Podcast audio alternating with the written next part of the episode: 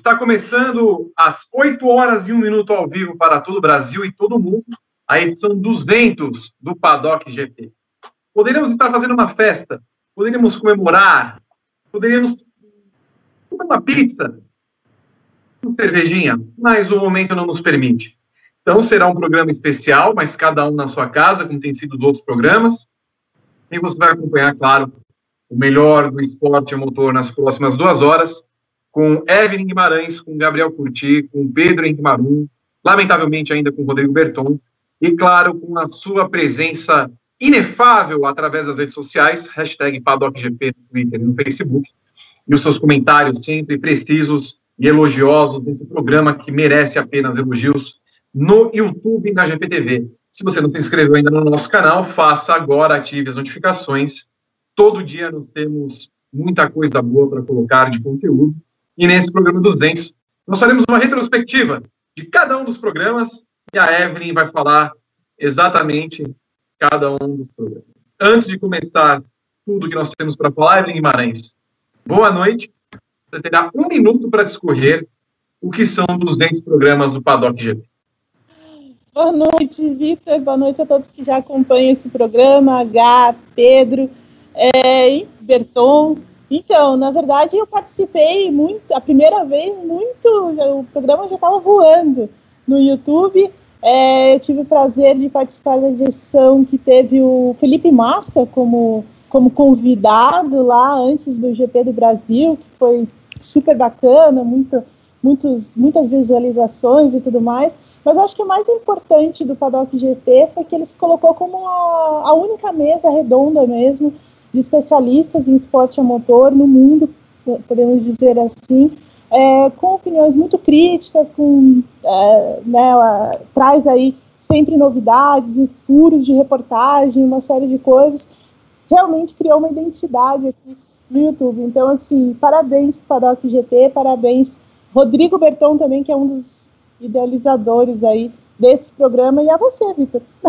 e a todos nós, na verdade, né? Muito obrigado. Lembro, lembro dos paddocks que fizemos em Indianápolis.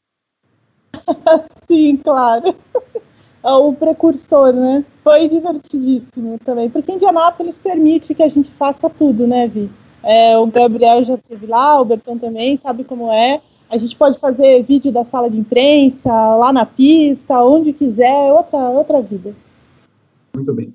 Pedro Henrique Maru, boa noite. Eu queria que você falasse a respeito desses 200 programas do Paddock GP. Quando, eu não me lembro, acho que não tínhamos Paddock GP quando estávamos em Punta del Este, quando você se deliciava com clericôs e carnes uruguaias.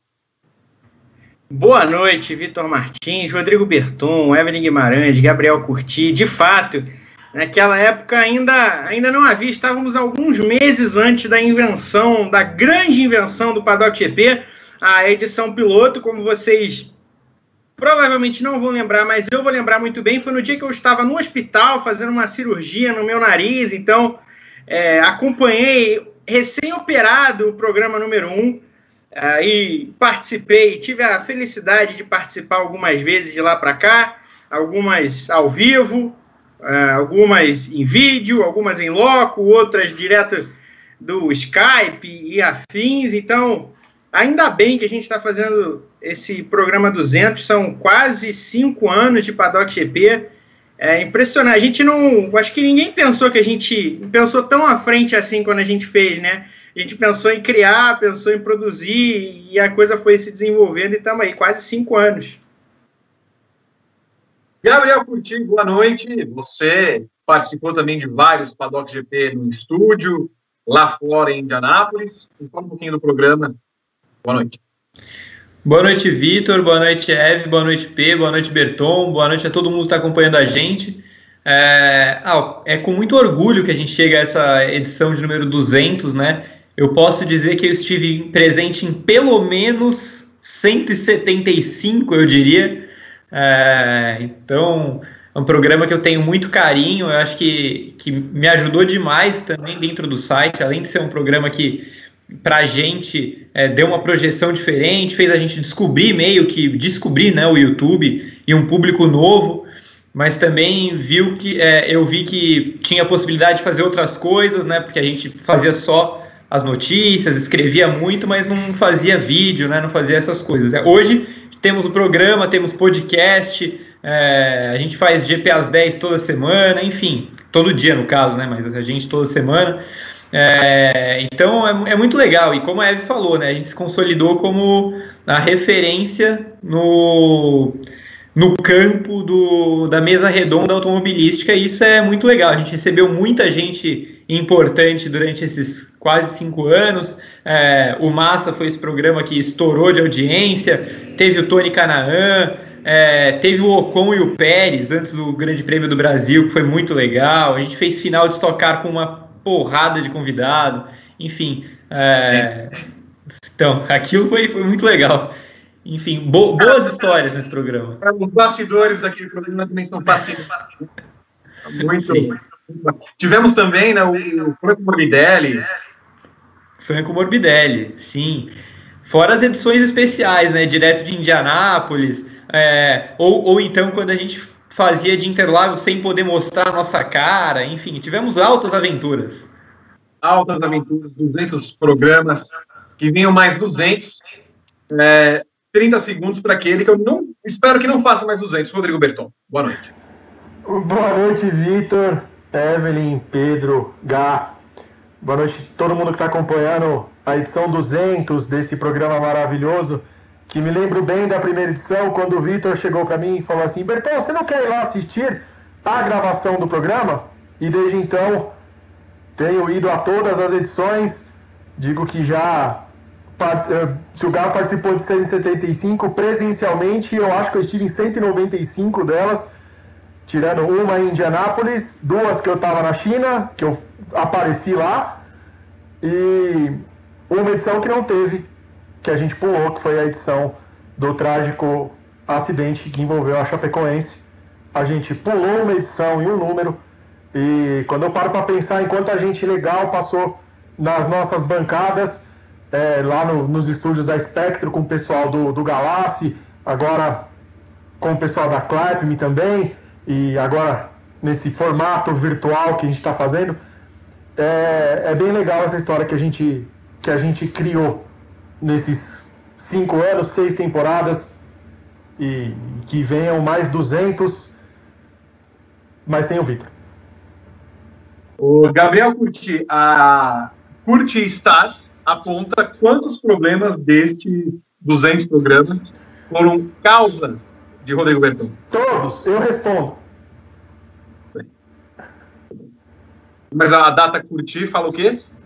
É, na verdade, a, a, gente faz um levantamento diferente, né? Que é quantidade de problemas por programas. É, uma média de 4 ao 8. É o Ministério do Problema agora, que dá três versões dos dados? Isso. Tudo bem, então você que participa desde o programa zero nas redes sociais, quero agradecer também a você, a todo mundo que participa do programa pelas redes sociais, claro, faz o programa com a gente, também merece comemorar esses 200 programas. E, muito respeitosamente, né, a gente está aqui com o pirizinho na mão. Se você quiser mandar o seu superchat, sempre é, é bem-vindo. Nós daremos uma atenção e um carinho especial para você. Portanto, mande o seu, a sua contribuição financeira. Precisamos, afinal, a receita caiu vertiginosamente no Grande Prêmio. Essa pandemia foi um horror para nós. Precisamos, precisamos. Quero dar um beijo para todo mundo que está se manifestando. Está, inclusive, falando da, das versões bar que fizemos lá no bar do velho fogueteiro, que é o bar do Zé. Leonardo Menezes Alves manda os 20 primeiros reais, falando parabéns para todo mundo do GP, que é o melhor programa sobre automobilismo, também acho, motociclismo, também acho, e assuntos de interesse público, também acho. Sigam com um ótimo trabalho. Muito obrigado ao Leonardo Menezes Alves, o primeiro a se manifestar com aquela grana muito bem-vinda. Segundo o meu roteiro, aqui para o programa 200, nós começamos com a Indy no final de semana. A temporada voltou, tivemos carros na pista, só durante um dia, um treino livre com vários acidentes, a classificação com um acidente começou bem.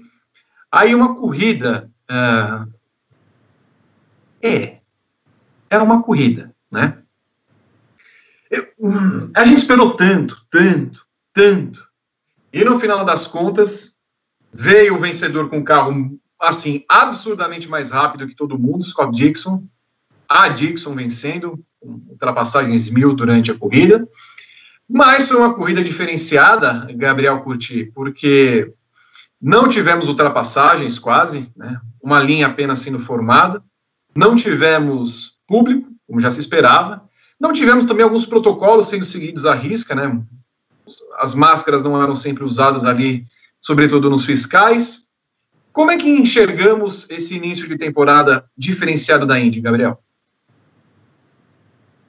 É, eu acho que a gente tem que dividir entre o, o que envolve o, o fora da corrida e o que envolve a corrida em si. É, eu vou começar falando da corrida em si, até para deixar a Eve e o Pedro falarem também, e aí depois a gente discute melhor o que se deveria ter acontecido ou não, porque isso já, já falei trocentas vezes o que eu acho. É, mas sobre a corrida em si, foi decepcionante. Acho que é uma palavra que resume bem, porque é, a gente está falando de um oval que costuma dar corrida boa. A gente até falou no paddock da semana passada sobre o GP do Texas de 2018, que foi muito ruim. Né? É, e o, essa edição ficou mais perto daquela de 2018 do que a de 2019 e tantas outras. Já teve Texas com four wide, é, teve Texas com uma última volta com quatro carros brigando pela vitória é, com o Hinchcliffe terminando a corrida na grama, cruzando a linha de chegada, assim, é, foi bem longe disso, bem longe mesmo. Só que dessa vez não foi culpa dos carros, né? Geralmente isso acontece porque o carro tem alguma especificação problemática, e, eu, e aí eu lembro que a gente teve uma Indy 500 horrível, porque os carros não permitiam andar muito próximos um dos outros, e esse GP do Texas lembrou aquela corrida em Indianápolis, porque era uma linha de carros em que o carro mais rápido ia na frente e não era ameaçado pelos outros. É, só que dessa vez o problema era que metade da pista estava completamente inutilizável. Né? É, você não podia ir para a linha de fora porque estava um sabão, sei lá, é, para quem não acompanhou a corrida e, e, viu o GP da Alemanha do ano passado, aquele GP na chuva, em que o carro escapava e ia para aquela linha que parecia dragster e batia no. ia para a brita e batia no muro. Foi o que aconteceu. Era uma linha completamente imunda. Se você se arriscasse lá, você ou ia parar no muro ou você perdia completamente a velocidade. Então, foi assim que bateu o VK, foi assim que o Rossi quase bateu, é, o Carpenter quase bateu também. É, todo mundo que arriscava um desenho diferente de traçado passava muito perto do muro. Então, a tendência da corrida foi você ter uma linha só em pelo menos dois terços da pista é, tinha um terço, basicamente, que dava para ultrapassar, mas era muito difícil. Então, se você trancasse a linha o tempo todo, você não seria ultrapassado, a menos que tivesse muito lento, como foi o caso do New Garden, né? A Penske estava muito lenta, e por isso ele perdeu a posição para o Dixon, porque se o carro tivesse um pouquinho melhor, era capaz do New Garden ter vencido a corrida, porque o Dixon não ia passar de jeito nenhum. É, então foi um GP do Texas bem, bem abaixo do, do que a gente esperava, bem abaixo do que o Texas pode proporcionar é, e para uma espera de quase nove meses, frustrante. Pedro, então, sua visão sobre o GP do Texas. Foi curioso porque quando, quando o Rossi, ninguém nos treinos tinha usado muito aquela, aquela linha do sabão ali, né? E quando o Rossi faz na corrida, o Rossi, que aliás teve um, teve um sábado desastroso, né? Teve um problema ali na, no SU, no cérebro de, de de tecnologia do carro, não conseguiu largar direito, aí teve que sair de trás, teve um drive-thru, aí ganhou outro drive-thru por, por andar rápido demais no pit. É, o Rossi é o primeiro que tenta sair ali da linha normal e quase foi no muro, e a gente ainda estava conversando na hora da corrida, ainda brinquei, agora o Rossi abriu a porta do inferno. Não foi bem assim, porque nem tanta gente tentou aquele espaço, mas quem tentou se deu mal. O Rossi acabou sendo um dos poucos, ele e o Ed Carpenter, que, que andaram ali e conseguiram evitar a batida. Depois o VK bateu e acabou tirando o Paulo da corrida. O Rosenvist, que botou os pés entre as mãos, não, não, não precisava fazer o que ele fez ali para cima do, do James Hinchcliffe. Enfim, acabou sendo uma corrida muito problemática. É óbvio que faltou espaço, porque 50% do traçado estava impróprio, né, não dava para usar, não dava para passar, e atrapalhou muito. É, tirando isso, os carros conseguiam se aproximar uns dos outros, eu achei isso interessante. É, achei interessante também a forma como a Ganassi conseguiu dominar a corrida. É, o, o New Garden reclamou muito durante a noite toda de problemas de equilíbrio no carro, que o carro estava sacudindo e tal. Depois o Paginot falou também que durante a corrida a Penske fez vários acertos de, de equilíbrio no carro dele. É, a gente viu o Dixon disparar, a gente também viu que o Rosenqvist, enquanto estava na pista, tinha um carro bem superior aos da Penske. Mesmo assim, a Penske pontua a Andretti com muitos problemas e uh, caras que a gente estava curioso para saber o que seria ali daquele pelotão intermediário. A gente viu um dele conduzindo uma Carlin que até outro dia tinha um carro amedrontador de oval ao sexto lugar, guiando muito bem. Uh, a gente viu o, Oliver Askew andando na frente do, do Pato eu achei isso interessante também. Uh, o Zach Witt de Andretti andando muito bem, sendo o melhor Andretti, né, o quarto colocado. E a Foyt com um ritmo interessante, eu achei. É claro que no fim o Tony acabou dando uma sorte aí do momento que a última bandeira amarela entrou, ele acabou ganhando um monte de posição. É, o Kimball deveria ter andado. Ele, ele vinha ali em 11 até antes de bater, né? Na última volta. Mas ele, ele fez uma parada a mais por causa de um erro da Foyt, né? Então, é, em tese, com um pouquinho, uma estratégia que não fosse tenebrosa, ele entraria no top 10 até com algum respiro. Então, achei interessante o ritmo da Foyt. E, e, e, o fim de semana terrível também da Real, né? Porque o, o Sato nem largou, bateu no treino e o Graham Hall também teve esse mesmo problema do Rossi na largada, acabou ficando muito para trás e aí já era, não tinha o que fazer.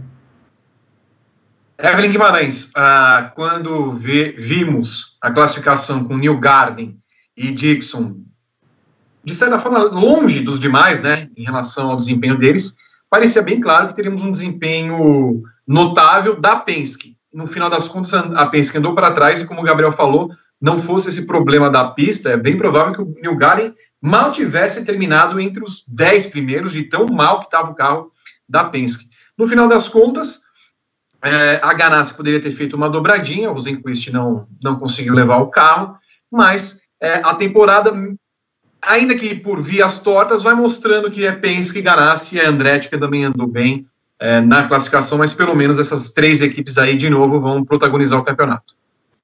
É, parece que sim, mas eu queria, antes de, de falar, antes de deixar meu comentário, eu queria deixar registrado aqui que eu acertei o palpite do vencedor, viu, Gabriel, né? Gabriel tá indo e, e é o cara que pode comprovar isso. Eu quase ah, nunca acerto, nunca acerto. Mas eu acertei dessa vez. É, brincadeira.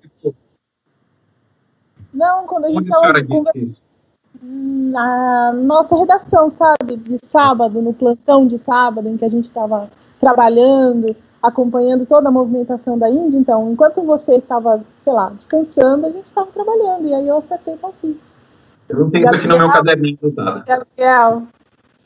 Não, não, é confirmado. Ao vivo, ao vivo Fernandão. Não, tá confirmado. Ela falou assim: eu vou, eu vou ali, mas eu volto para colocar a vitória do Dixon na top. Foi as, foram as palavras dela. Então é, é verdade. E voltei.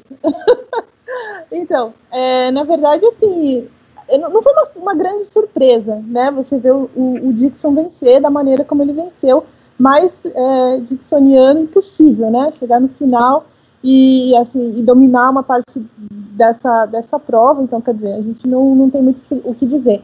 É claro que a Ganassi tem a manha para esse tipo de, de, de circuito, ela tem a manha também com, com o Dixon, né? Nessas situações, principalmente em situações mais atípicas, assim, a gente pode dizer, né, eles conseguem tirar melhor em termos de estratégia, em termos de velocidade, acerto, equilíbrio, eles quase não reclamaram sobre isso e a gente sabe que algumas coisas influenciaram bastante nessa corrida, a alta temperatura também é muito quente lá no sábado, né?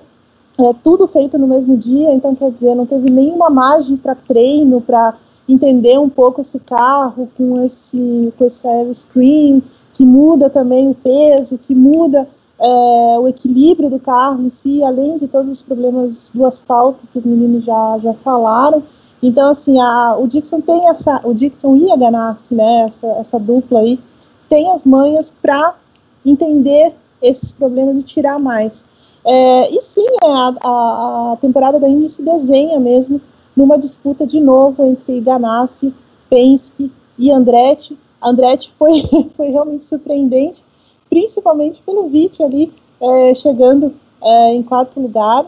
Então, assim, a gente não espera isso, né? Mas tá lá, o cara chegando em quarto e a, a Penske tentando tirar alguma coisa ali o New Garden, na verdade, ficou. A impressão que eu tive no final é que ele, na verdade, até poderia ter feito alguma coisa a mais, mas preferiu guardar os pontos, preferiu só acompanhar o que estava acontecendo na frente, para ir somando os pontos também pensando aí no campeonato. Então já ele já começa a temporada, ele que é o atual, o atual campeão, né? Já começa a temporada pensando é, na disputa do título, que certamente vai ficar é, entre essas três equipes, mas principalmente entre a Ganassi, liderada pelo Dixon, né, que para mim é o melhor piloto da Indy nesse momento, é, depois no Garden e tudo mais, mas assim, é, ele vai liderar esse campeonato, vai ser o, o, cara que vai disputar o título, junto com o New Garden, talvez Pagenot ali, e Andretti um pouco atrás.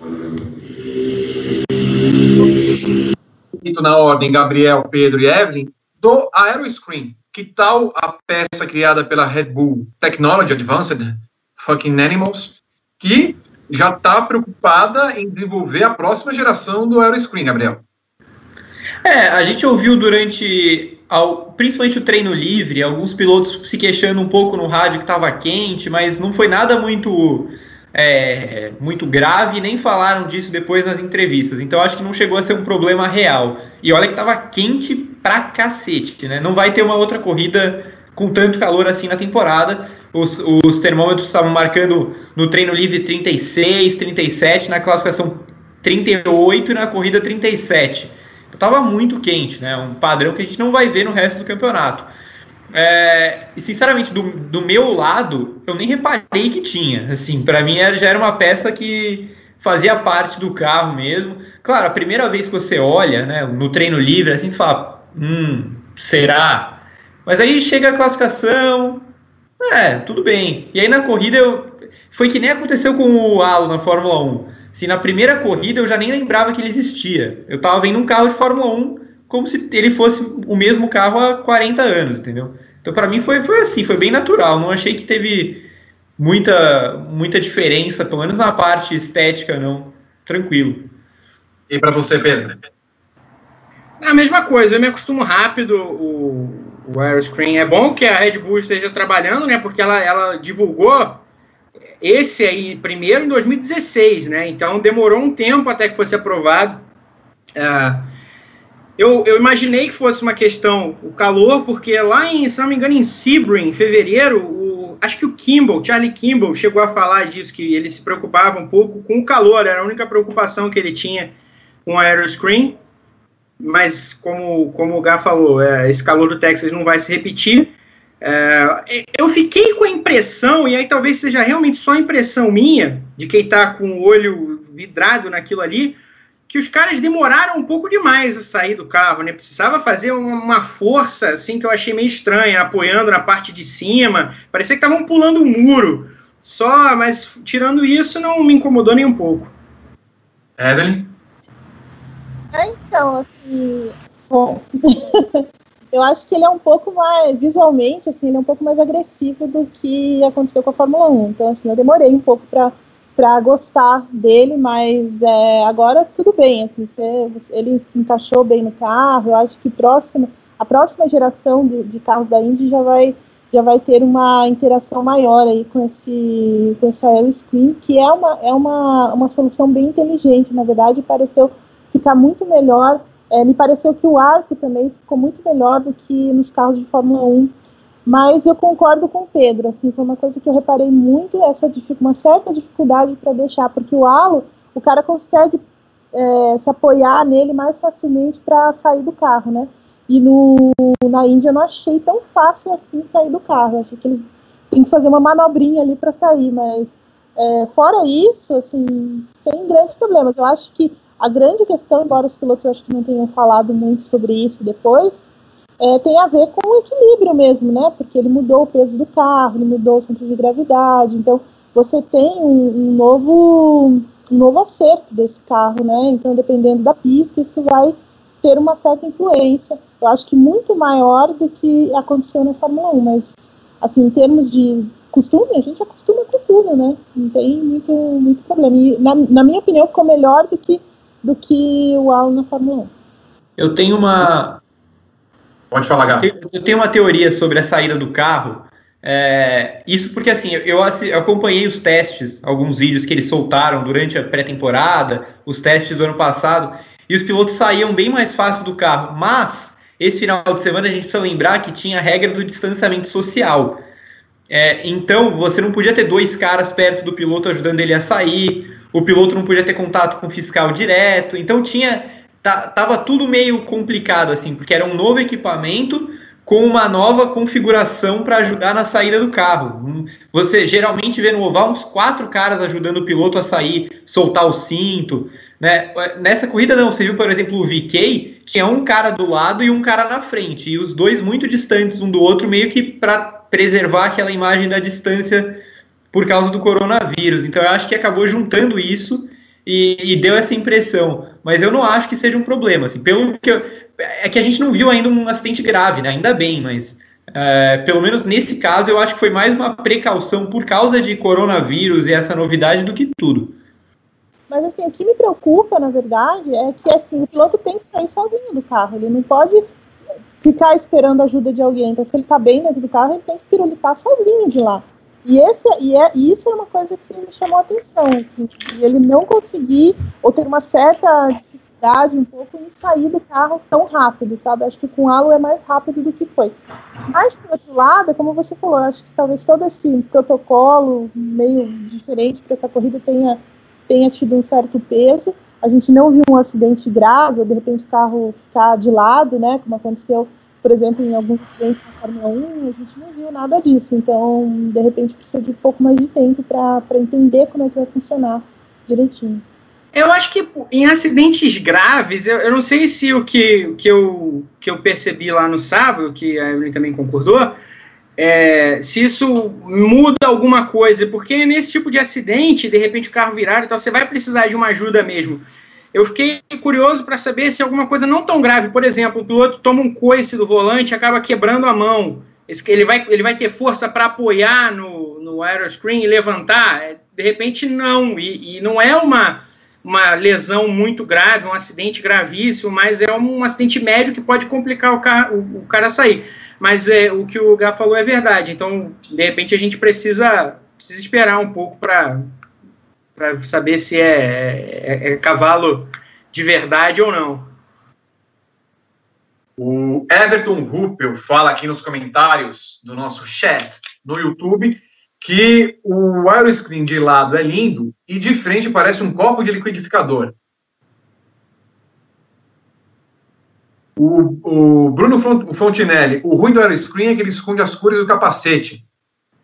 Aí e o Vamos Tononi fala que ouviu dizer que o Tony reclamou da falta de ar. Daqui a pouco, inclusive, nós temos Tony Canaan participando aqui no programa. Ele mandou um vídeo para nós relatando como foi essa primeira corrida na temporada. Ah, parabéns, meus grandes ídolos. Na minha humilde opinião, vocês são ícones do jornalismo velocidade. Merecem muito sucesso. Tive o prazer de fazer o programa 186 com vocês no estúdio, onde já estiveram só feras. Um grande abraço ao meu amigo Roberton. Hum, será? será que teve? Fabiano Leocádio, um grande beijo para você. Estamos com saudades de você, Fabiano. Não vemos a hora de fazermos programas no estúdio para você acompanhar lá. Vá sempre, ele manda 50 reais para nós. É pouco. A gente sabe que você consegue mais, Fabiano. Pode mandar. Que absurdo. Nós estamos aqui no programa, programa comemorativo, Evelyn. Eu, eu, eu, acho que dava para estipular uma meta de 200 reais hoje. Ah, vamos, vamos. Nós estamos ah, com 70 agora, hein? É. Nós vamos fazer que nem o Teleton. Se não conseguir até 200, a gente não faz o programa 201. Isso. É isso mesmo. Segundo ponto, Gabriel Curti, não tivemos público, não tinha uma vivalma nas arquibancadas quando você fazia entrevista ali com os pilotos, né? Parecia aqueles púlpitos de, de é, político, né? Você colocava lá o, o, microfone, colocava aqui, até que foi bem, foi bem tranquilo isso daí, mas houve quem prestasse atenção que em alguns momentos ali os fiscais estavam sem máscara, né? De qualquer forma, essa adaptação me pareceu ok, até porque eles tinham também a NASCAR como a musa inspiradora, já que foi a primeira categoria que voltou à, à ação, mas é, diante do que se propôs a fazer a Indy, de ter corridas, é, me pareceu ok lidar com é, a pandemia do coronavírus e a distância que se estabeleceu entre as pessoas.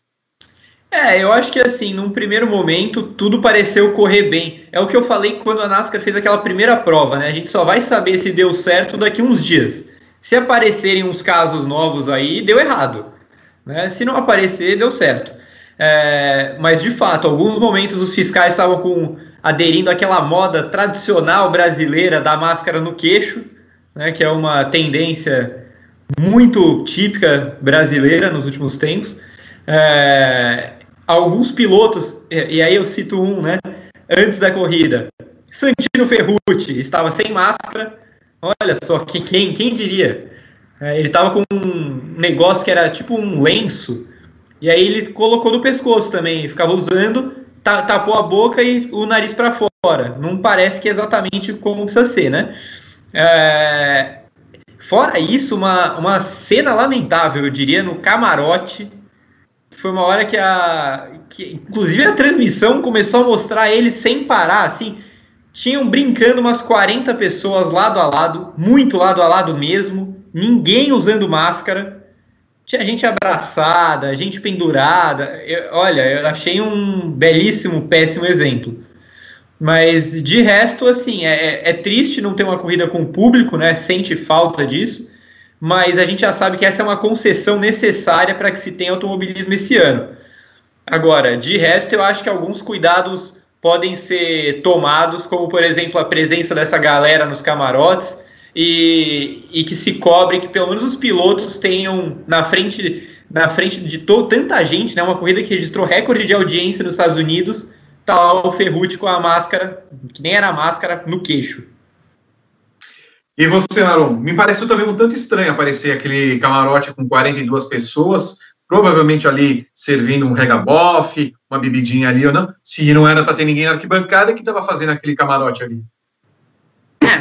Parecia aquelas festas lá de, de verão, quando começou, já tinha começado o distanciamento social nos Estados Unidos, que a juventude mais é, bem provida financeiramente, ignorou completamente e foi lá curtir. É, isso é coisa de, especialmente do jovem rico, né? O jovem rico que acha que ele nasceu e viveu tão privilegiado que ele acha que o mundo inteiro gira em torno do próprio pulmão, ou do, dos dois, né? Para aqueles que parecem que tem até três, porque é, não, não temem de forma alguma ter ou passar adiante o, o vírus. Mas, enfim, a gente está acostumado com esse tipo de, de pessoal. É, se você que está aí vendo o Paddock GP é uma dessas pessoas, pare de ser uma dessas pessoas. Não faça isso, tenha respeito pelo próximo. É, é, bom que a, que a transmissão na TV mostrou, porque a gente, a gente viu que aquilo ali estava acontecendo. Não sei bem que camarote é aquele, é, quem pagou por aquilo, quem manteve aquilo, mas é bom que a gente tome cuidado e não deixe voltar a se repetir nas próximas provas. Ah, tirando isso, ah, quem diria né, que Santino Ferrucci ia, ia andar de bandana no rosto, cobrindo aqui o queixo. É, o único atleta que tem permissão para usar bandana é Viola jogando futebol, né? Esse clássico pode usar, mas tirando isso, nenhum outro. O Wagner Pegas e o Diego Moura informam aqui na nossa janelinha que não era camarote, eram apartamentos de propriedade privada mesmo. Era um edifício residencial. Apartamento. É, apartamento. Uhum. Eu, eu lembro. Qual foi a primeira cuida da NASCAR? Martinsville, talvez? Darlington. Darlington. Darlington. Darlington, se não me engano, tem, né? Um apartamento ali perto.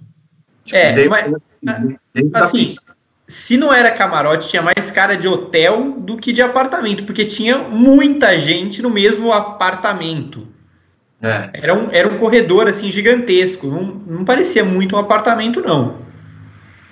O horário muita gente pensar no que era aquilo.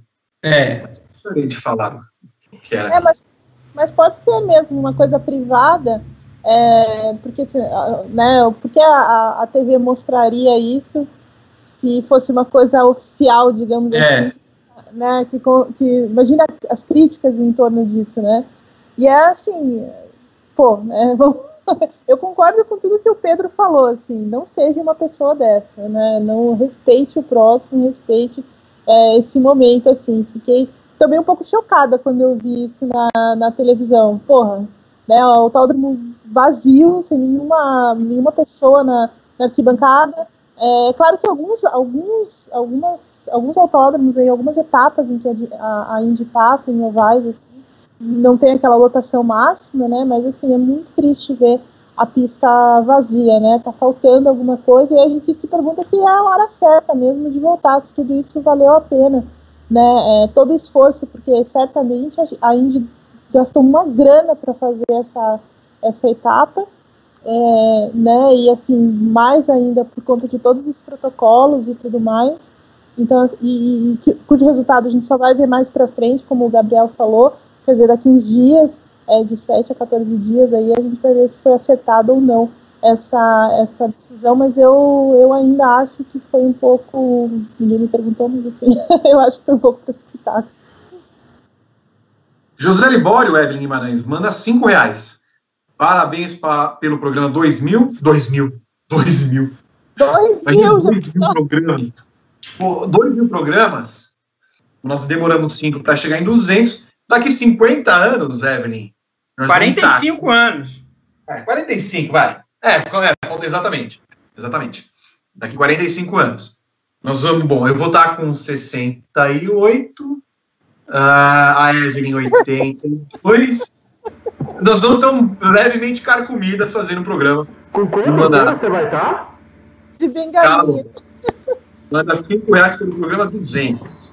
Eu vou estar de mais 400. A Aeroscreen é uma lástima que a Fórmula 1 não acompanhe a Indy. Só para saber de vocês, o Gabriel, halo ou Aeroscreen? Halo na Fórmula 1 e Aeroscreen na Indy. Tá ótimo. Tá excelente. Você não queria ver o Aeroscreen na Fórmula 1? Não, tá bom o halo. Estão acostumados já. Pedro? Acho difícil opinar nisso, porque a gente teve uma corrida de aeroscreen e três anos de halo, então você ter, precisa avaliar o aeroscreen, né? saber, saber direito o que, que ele é, o que, que ele permite e o que não permite. Evelyn. Ah, eu acho que o aeroscreen, eu acho que na Fórmula 1, até pela, pela maneira como, a, né, como assim, a, a o nível de, de, de, estudos e tudo mais, que a, a Fórmula 1 investe muito mais é, em aerodinâmica, enfim, tudo isso por conta da forma que o campeonato é organizado, eu acho que a Fórmula 1 poderia encontrar uma solução mais adequada ainda do que a da Indy. Então, eu, eu gosto do aerospin, na verdade. Me lembra aqueles caças e tal, né? Então, assim, eu, eu gosto. Eu prefiro. Eu não gosto do Alan. Marcelo Marques manda 94 e 90. Tô gostando. Agora, agora já tirou o sorriso de minha alma. Opa. Já que não vou dar pizza para o estúdio, aqui vai um super chat. Vocês são demais. Infelizmente não consigo vê-los ao vivo, só depois via podcast da maçã. Abraços. Lembrando sempre que o, todos os nossos programas né, vão sempre via podcast, né, no nosso agregador da Central 3, do nosso Leandro e a mim. Então você acompanha o podcast Padocast às quintas-feiras, mas também o Cadeira Cativa, o, o Paddock GP. É, que mais, Rodrigo Berton, que a gente acompanha lá?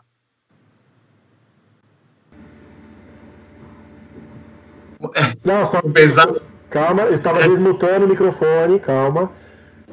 Vai o Paddockcast todas as quintas-feiras.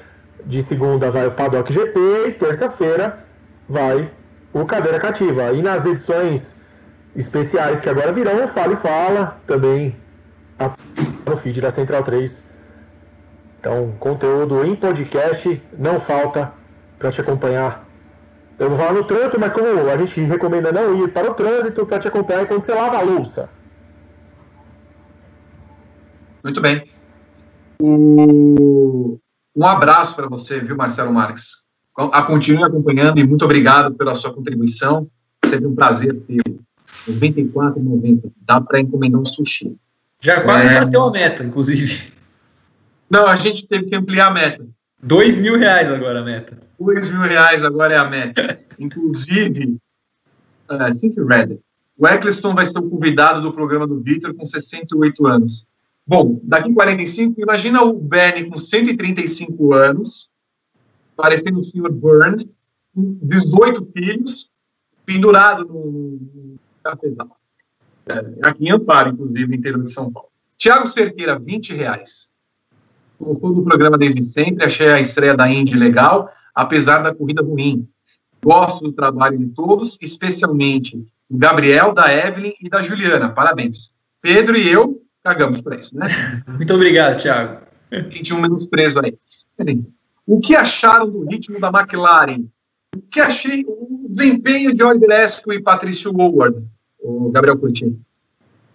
Eu acho que os dois foram apenas cumpridores e a McLaren foi mal. É, na classificação foi um dos piores carros. É, os dois andaram e, e, eles nem tiveram posições tão horrorosas assim de saída para a pista é, e foram mal, classificaram mal.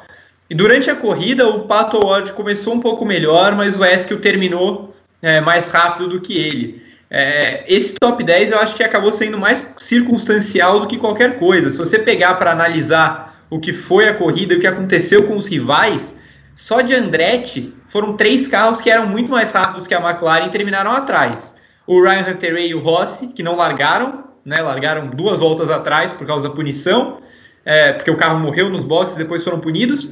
E o Marco Andretti andou mais rápido que a McLaren o tempo todo, mas nos boxes a Andretti, Andretti com outra operação foi muito mal, né? É, mas a McLaren, assim, não foi uma boa estreia e eu acho que deixa aquela preocupação para Fernando Alonso na, na Indy 500, né? Porque a próxima corrida em oval é a Indy 500. Não tem tempo para arrumar além dos treinos livres. Boa sorte.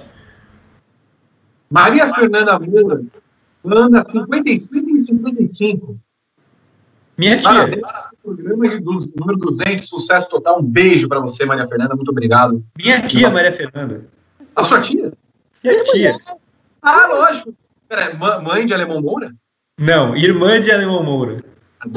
Você sabe que é tia? Tia! Não é possível. Aí sai o programa, vai, Vitor. Sai, sai, Vitor. Vai, Evelyn, apresenta o programa. Sai, Vitor. Ô, oh, Vitor, telefone... Já passou? Tomou? Pronto? Passou. Ação. Maria Fernanda Moura, tia de Gabriel Curtir, 55 e 55. Parabéns pelo programa dos dentes. Sucesso total. Um beijo para você. Agora queremos dinheiro de Alemão Moura. Não. Cenário. Falando em mercenário, nós estamos na despedida né, da, da Tour Canaã. É, vai fazer poucas corridas esse ano, só em ovais. E em todas as corridas que ele fizer esse ano, logo depois ele vai participar. Na última ele vai participar ao vivo, mas logo depois de todas as corridas, ele mandou um vídeo para nós, que o nosso Rodrigo Berton vai colocar o play nesse momento, e vai analisar como foi o final de semana, bem diferente do que se esperava.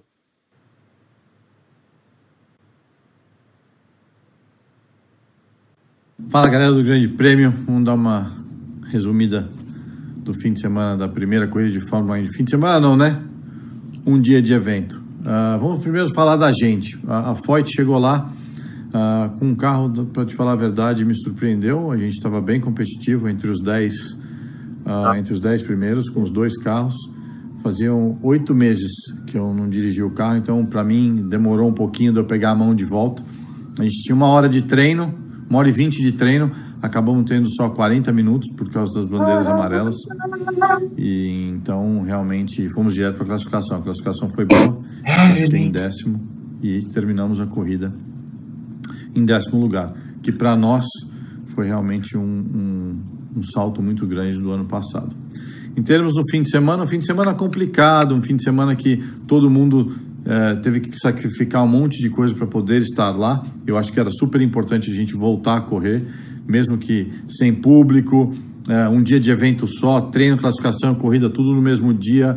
Uh, limite de pessoas dentro do box, não, a gente não podia levar, por exemplo, nossas mulheres ou o seu manager, ninguém. A cada equipe, por carro, você só podia levar 20 pessoas e mesmo assim tinham certas áreas que alguns membros das equipes não podiam ir, outros podiam ir, enfim, uh, todo mundo usando máscara o tempo todo.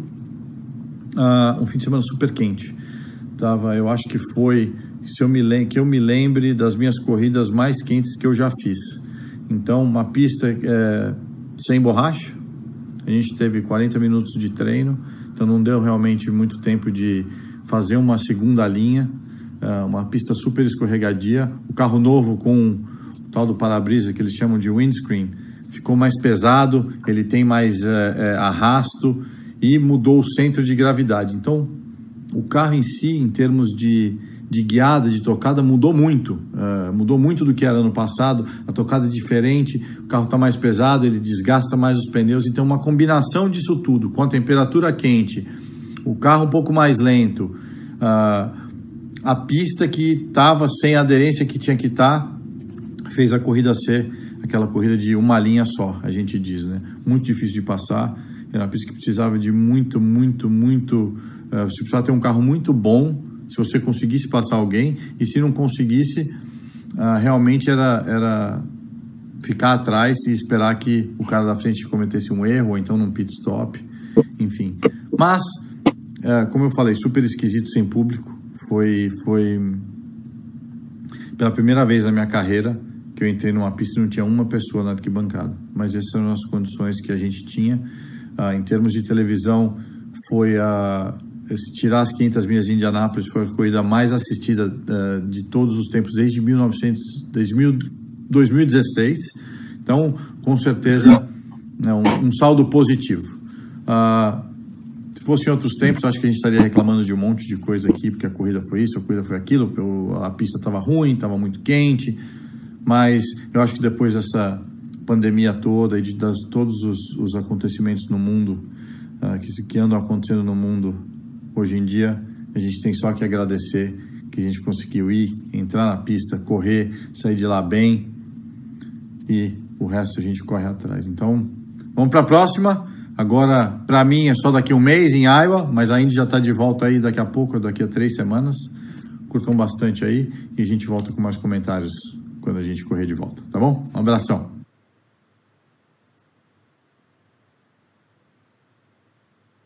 Muito bem, esse foi Tony Canan fazendo análise da corrida inicial da temporada 2020 da Indy. Como o Gabriel falou, a gente teve essa questão de andarem apenas de um traçado também afetou muito. Não teve borracha. Foi uma estreia diferente para todo mundo, em novas condições, em um mundo novo. Como foi a estreia para você do Canaã, Pedro Henrique Maru?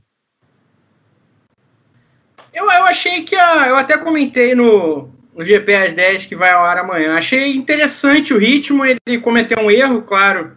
Uh, andou acima do, do, do do nível permitido de velocidade no pit lane, recebeu um drive-thru, acabou caindo para fora da volta do Líbia. Foi uma pena para a corrida dele, mas assim, a Foyt foi consistente. A Foyt andou melhor que a McLaren, né? Por exemplo, é, não, não dá para saber exatamente uma comparação com a Real, que não andou, mas andou melhor que a McLaren, andou melhor do que a do que a Dale Coyne. É, e, e, o Tony acabou dando uma sorte no final, recuperando um monte de posição para chegar no top 10. É, perto do que o desempenho, de novo, foi bom. E o resultado, perto do que se encaminhava, acabou sendo ótimo, né? Porque ele entrou no top 10, acabou na frente do Kimball. Então, acho que foi positiva essa primeira corrida para a Foyt, foi acima das minhas expectativas. A gente fez a comparação, Evelyn Guimarães, no ano passado, que a Foyt era o Williams, né? Mas do mesmo jeito que a Williams melhorou bastante nesse ano na pré-temporada, a Ford pelo menos parece que não vai ficar ocupando o tempo inteiro as últimas colocações. Parece que não, realmente. É, assim, é, eu concordo muito com o que o Pedro falou. Acho que o ritmo surpreendeu e foi bastante consistente, muito melhor do que é, a McLaren, enfim. E o Tony tem, na verdade, assim, o Tony escolheu bem essa última temporada em fazer os ovais, porque querendo ou não é onde está a força da Ford, né? Ela vai melhor em pistas ovais do que em pistas é, em mistos e autódromos e tudo mais. Então acho que foi acertada essa decisão. Ele é um cara de oval também, ele vai muito bem em oval. É claro que nesse final de semana ele teve um problema com o Pedro citou aí de, de, de velocidade e tudo mais. Mas no geral foi uma, foi uma boa estreia e acho que não vai ficar sempre na lanterna, não. E para você, Gato? Ah, eu, eu acho que esse ponto que a Eve citou é importante para a gente conter um pouco da empolgação. É, se a gente retomar o ano passado e até os outros anos anteriores, a Foyt já não andava tão mal assim em oval. Você pega os resultados do Tony, por exemplo, ano passado ele foi nono na Indy 500, décimo em Iowa, oitavo em Pocono. Ele fez três top 10 em oval. É, a, a, e terceiro em Gateway, né? Foram quatro, na verdade. Ele fez aquele pódio espetacular. A, a questão é que no Texas, particularmente, a Ford tinha andado muito mal. Né? E até é, é, isso mais que o Tony cita no vídeo. O, o, desempenho comparado com o Texas do ano passado é muito melhor. É, e aí, além do da gente ter tido o Tony no top 10 e classificado muito bem, se o Tony tivesse classificado, por exemplo, é, mais para frente né, do que ele classificou, ele provavelmente teria largado entre os 7 ou 8 primeiros.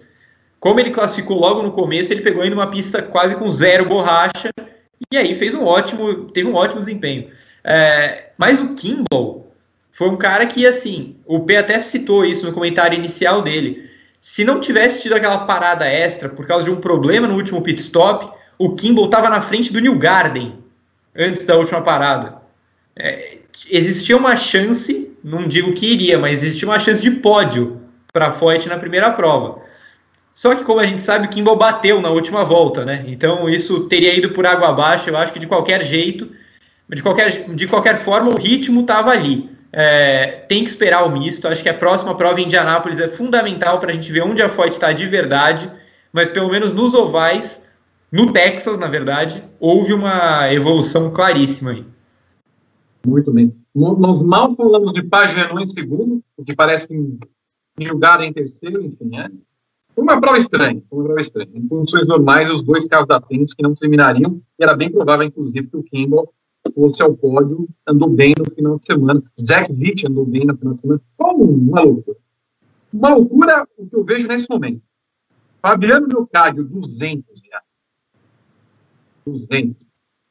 Clara Guimarães, Gabriel Curti, Pedro Guimarães, Guilherme Góes, Renato Ribeiro, Natália De Vivo, Fernando Silva, Flávio Gomes e eu, todos rumo ao Paddock GP 500. O pessoal, o pessoal gosta de nós porque nos vê longe, né? Nós vamos ter que fazer paddock duas vezes por semana para chegar nesse número rápido. Obrigada. E aí, o pessoal vai ter que contribuir mais, né? Né? duas vezes por semana, você tem que Nunca está satisfeito, impressionante. Na Moura. Meu Deus. Meu, minha irmã. Minha irmã. Não, agora realmente só faltando Alemão Moura e mamãe. Né? Mandou dinheiro também? 20 reais. Parabéns pelo programa, apoiando sempre daqui. Que mulher. A, a, a senhorita Tamis Moura não está na sua casa? Tamis está em casa, tá sim. E o Alemão Moura está também? Todo mundo em casa. Está acompanhando o programa? Claro. Então, vou mandar. Senão eu vou trazer Maurício? Eu, vou, eu vou trazer Maurício Gaia aqui e vou fazer revelações de Alemão Moura na época da faculdade, hein? Olha Meu lá. Deus do céu. Muito bem. Nós temos mais. Esquecemos de falar algo da, da família Moura, não, da, da Indy? Não, acho que o, o P já falou no comentário inicial dele os principais destaques da prova. É, acho que a, a, a, grande notícia, além da, da vitória da, da Ganassi tão dominante e de uma Penske que, que penou tanto e mesmo assim salvou um segundo e um terceiro lugares, né, que para o campeonato é espetacular, pensando no que foi a performance do time, acho que a grande questão é a Andretti, né, porque eles tinham ritmo, e acho que isso ficou claro no, ca no caso do Zach Witt. É, mas eles tiveram problema nos boxes com o Hintcliffe, que tirou o Hint da corrida. Eles tiveram o Marco Andretti com péssimas paradas em todos os momentos, senão ele poderia ter brigado pelo top 5. E o carro do Hunter Ray e do Rossi, os dois carros apagaram antes da largada e tiraram os dois da disputa, né? Então eu acho que para Andretti foi uma corrida muito decepcionante, porque eles estavam com seis carros e dos seis, quatro tinham um ritmo muito bom, o Hint um pouco menos, o Hertha bem menos, mas o resultado acabou sendo péssimo. Tudo bem. Algo mais a se falar da Indy, Pedro Henrique Marum? Eu fico curioso nos próximos dias, nas próximas semanas, na verdade, já que a, a próxima corrida é só mês que vem, sobre o que a Carlin vai fazer com relação ao carro número 31, né? Porque eles esperavam fechar com alguém para a temporada completa, para esse carro que vai. Não é o que o, que o Daily guiou, o Daily vai dividir ali com o Max Chilton. Uh, o Daily foi muito bem e agora a gente não sabe bem o que vai ser. O Nasser testou, é, chegou a flertar ali, mas não foi adiante. Enfim, resta saber o que a Karen vai fazer. Essa é uma curiosidade para acompanhar nas próximas semanas. Quem vai ocupar esse último carro? Evelyn Guimarães? Não, sim, só fico agora na expectativa da próxima corrida que vai ser em Indianápolis, na um traçado misto, para entender um pouco mais dessa hierarquia de forças e como é que vai funcionar também o carro é, com esse aeroscreen, todo o desempenho, enfim, do carro, como é que vai ser em, circuito misto e os protocolos da Indy também lá em Indianápolis, porque já é meio que uma prévia do que vai, né, do que eles esperam para as 500 milhas. Então, mais curiosa nesse sentido. Próxima prova vai ter, então, aquele double header, né, com, com a NASCAR, 100 pessoas acompanhando na, na, na a prova em Indianápolis. O Roger Penske falando que as 500 milhas, não, não, não, não. Vai ter gente na arquibancada, seja em agosto, seja em outubro, seja no Natal, mas vai ter 500 milhas com é, arquibancadas abertas, ok? Por que vocês não fizeram transmissão via Twitter? Pergunta o The Guima Show. Porque o Twitter não pagou. A gente só faz para plataformas que pagam a gente, porque somos mercenários. Termina o primeiro bloco do Paddock GP. Rodrigo Berton, num oferecimento de quem esse Paddock GP 200? De Grande Prêmio e de Grande Prêmio, Vitor Martins e Evelyn Guimarães. É, são os nossos patrocinadores dessa edição. Não pense que, vai, que vamos pagar alguma coisa para você, já que você não merece. Okay? Mereço. Não, não merece. Vamos para o segundo bloco do nosso programa, que é o bloco expresso do nosso programa. Quatro temas, os nossos comentaristas vão discorrer a respeito deles, né? Um, um, mais uma vez, no roteiro preparado pelo nosso Rodrigo Berton, então não espere temas muito evoluídos. O quê? O primeiro tema, é, segundo consta aqui no meu roteiro, é qual? Eu perdi o roteiro. Aqui, aqui está. Aqui está. Roger Kent, a realização das 500 milhas em Indianápolis com o público, mesmo que precise adiar prova para outubro. Evelyn Guimarães. Teremos 500 milhas com gente lá nas arquibancadas em agosto ou em outubro? Olha, é, se fosse uma. Assim, se algumas coisas tivessem acontecido, assim, se a gente não tivesse prova, enfim, se, se, as coisas tivessem sido levadas assim um pouco mais. Eu não vou falar sério, mas assim, respeitando o momento, a gente não teria prova, tá? Mas é, acho que não acontece em agosto com, com, com gente, principalmente dentro do, dentro do cenário que os Estados Unidos vivem nesse momento. Eles têm muitos, muitos casos, né? Muitas é muito, o número de mortes é muito alto, enfim, é, é, um pouco temeroso pensar que em agosto, que é daqui, sei lá, dois meses e pouco, você vai conseguir colocar gente naquele autódromo, principalmente porque as 500 milhas sem público não faz nenhum sentido ter, né? Então, é, eu não acredito muito nisso. Eu acho que a prova vai ser adiada, assim, para ter público, né? O Evelyn, será que aquele espaço da imprensa vai ser reservado. Ai, Vitor, acho que não. Não, não, não, vamos contar hoje aqui. Gabriel é. Curti, teremos gente nas arquibancadas de Indianápolis? eu, eu acho importante dizer que provavelmente a gente não vai nem poder viajar para os Estados Unidos ainda é, nessa época, né? Estamos banidos e sem a menor previsão de retorno. É, mas eu acho que, cara, na verdade essa, essa declaração me pegou muito de surpresa, porque eu acho completamente impossível que em agosto se faça uma corrida com o público é, em condições seguras. Porque eu uso como exemplo o futebol na Europa. Se a gente pegar a comparação de quando a Europa atingiu o pico da pandemia e quando começou a reabrir é, comércio e outras atividades, não faz, é, não faz tanto tempo assim. Se a gente for pensar que os Estados Unidos precisaria voltar a abrir agora, né, para ter dois meses de folga, é, não dá tempo. Assim, não dá tempo para. Os Estados Unidos ainda estão com casos crescendo. Né? Não é que eles estão num momento como os países europeus de reabertura total. Assim, não está rolando. Então, acho que é uma previsão extremamente otimista. Para outubro, também não acho que seja possível, mas é, ele vai dar um jeito. Assim, se for ter público mesmo, vai ter que ser mais para frente. E assim, eu acho que o, o Roger está um pouco desconectado da realidade, porque assim, eu acho que não vai rolar. Pedro Henrique Ainda tem uma outra questão é, sobre correr em outubro, porque se fizer isso, se levar a corrida para outubro, a Indy vai acabar dividindo a atenção não só com a NFL, mas com os playoffs da NBA.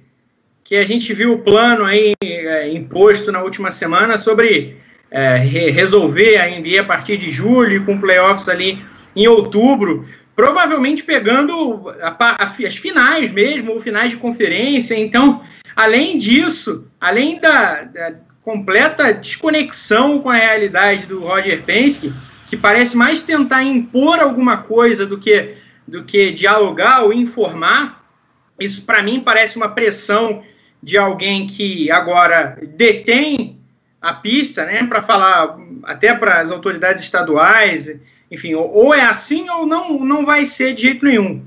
É, mas além disso, numa questão midiática falando, ainda vai ter que dividir essa atenção com finais de NBA, com NFL, então, assim, uma situação complicada, muito provavelmente com o beisebol também.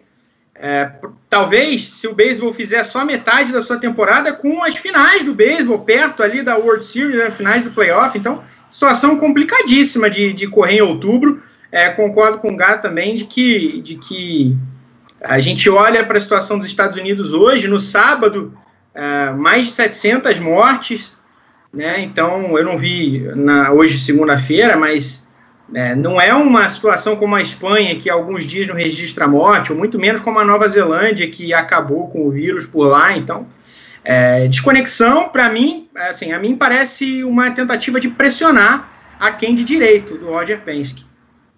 448 mortes hoje nos Estados Unidos. Quantas no Texas temos? Ah, peraí. Deixa eu ver se eu. Indiana, por favor. Indiana, né? É, Indiana. Aí, duas mortes e 240 casos. Interessante. Bom, que o que é muito provável que aconteça é que não teremos brasileiro lá, né? Pelo menos sair do, do Brasil, seja como for. Luísa Curti, a mãe do Gabriel não usa cartão de crédito. Vou providenciar para o 300. Pode pegar senhorita Luísa, de seu esposo.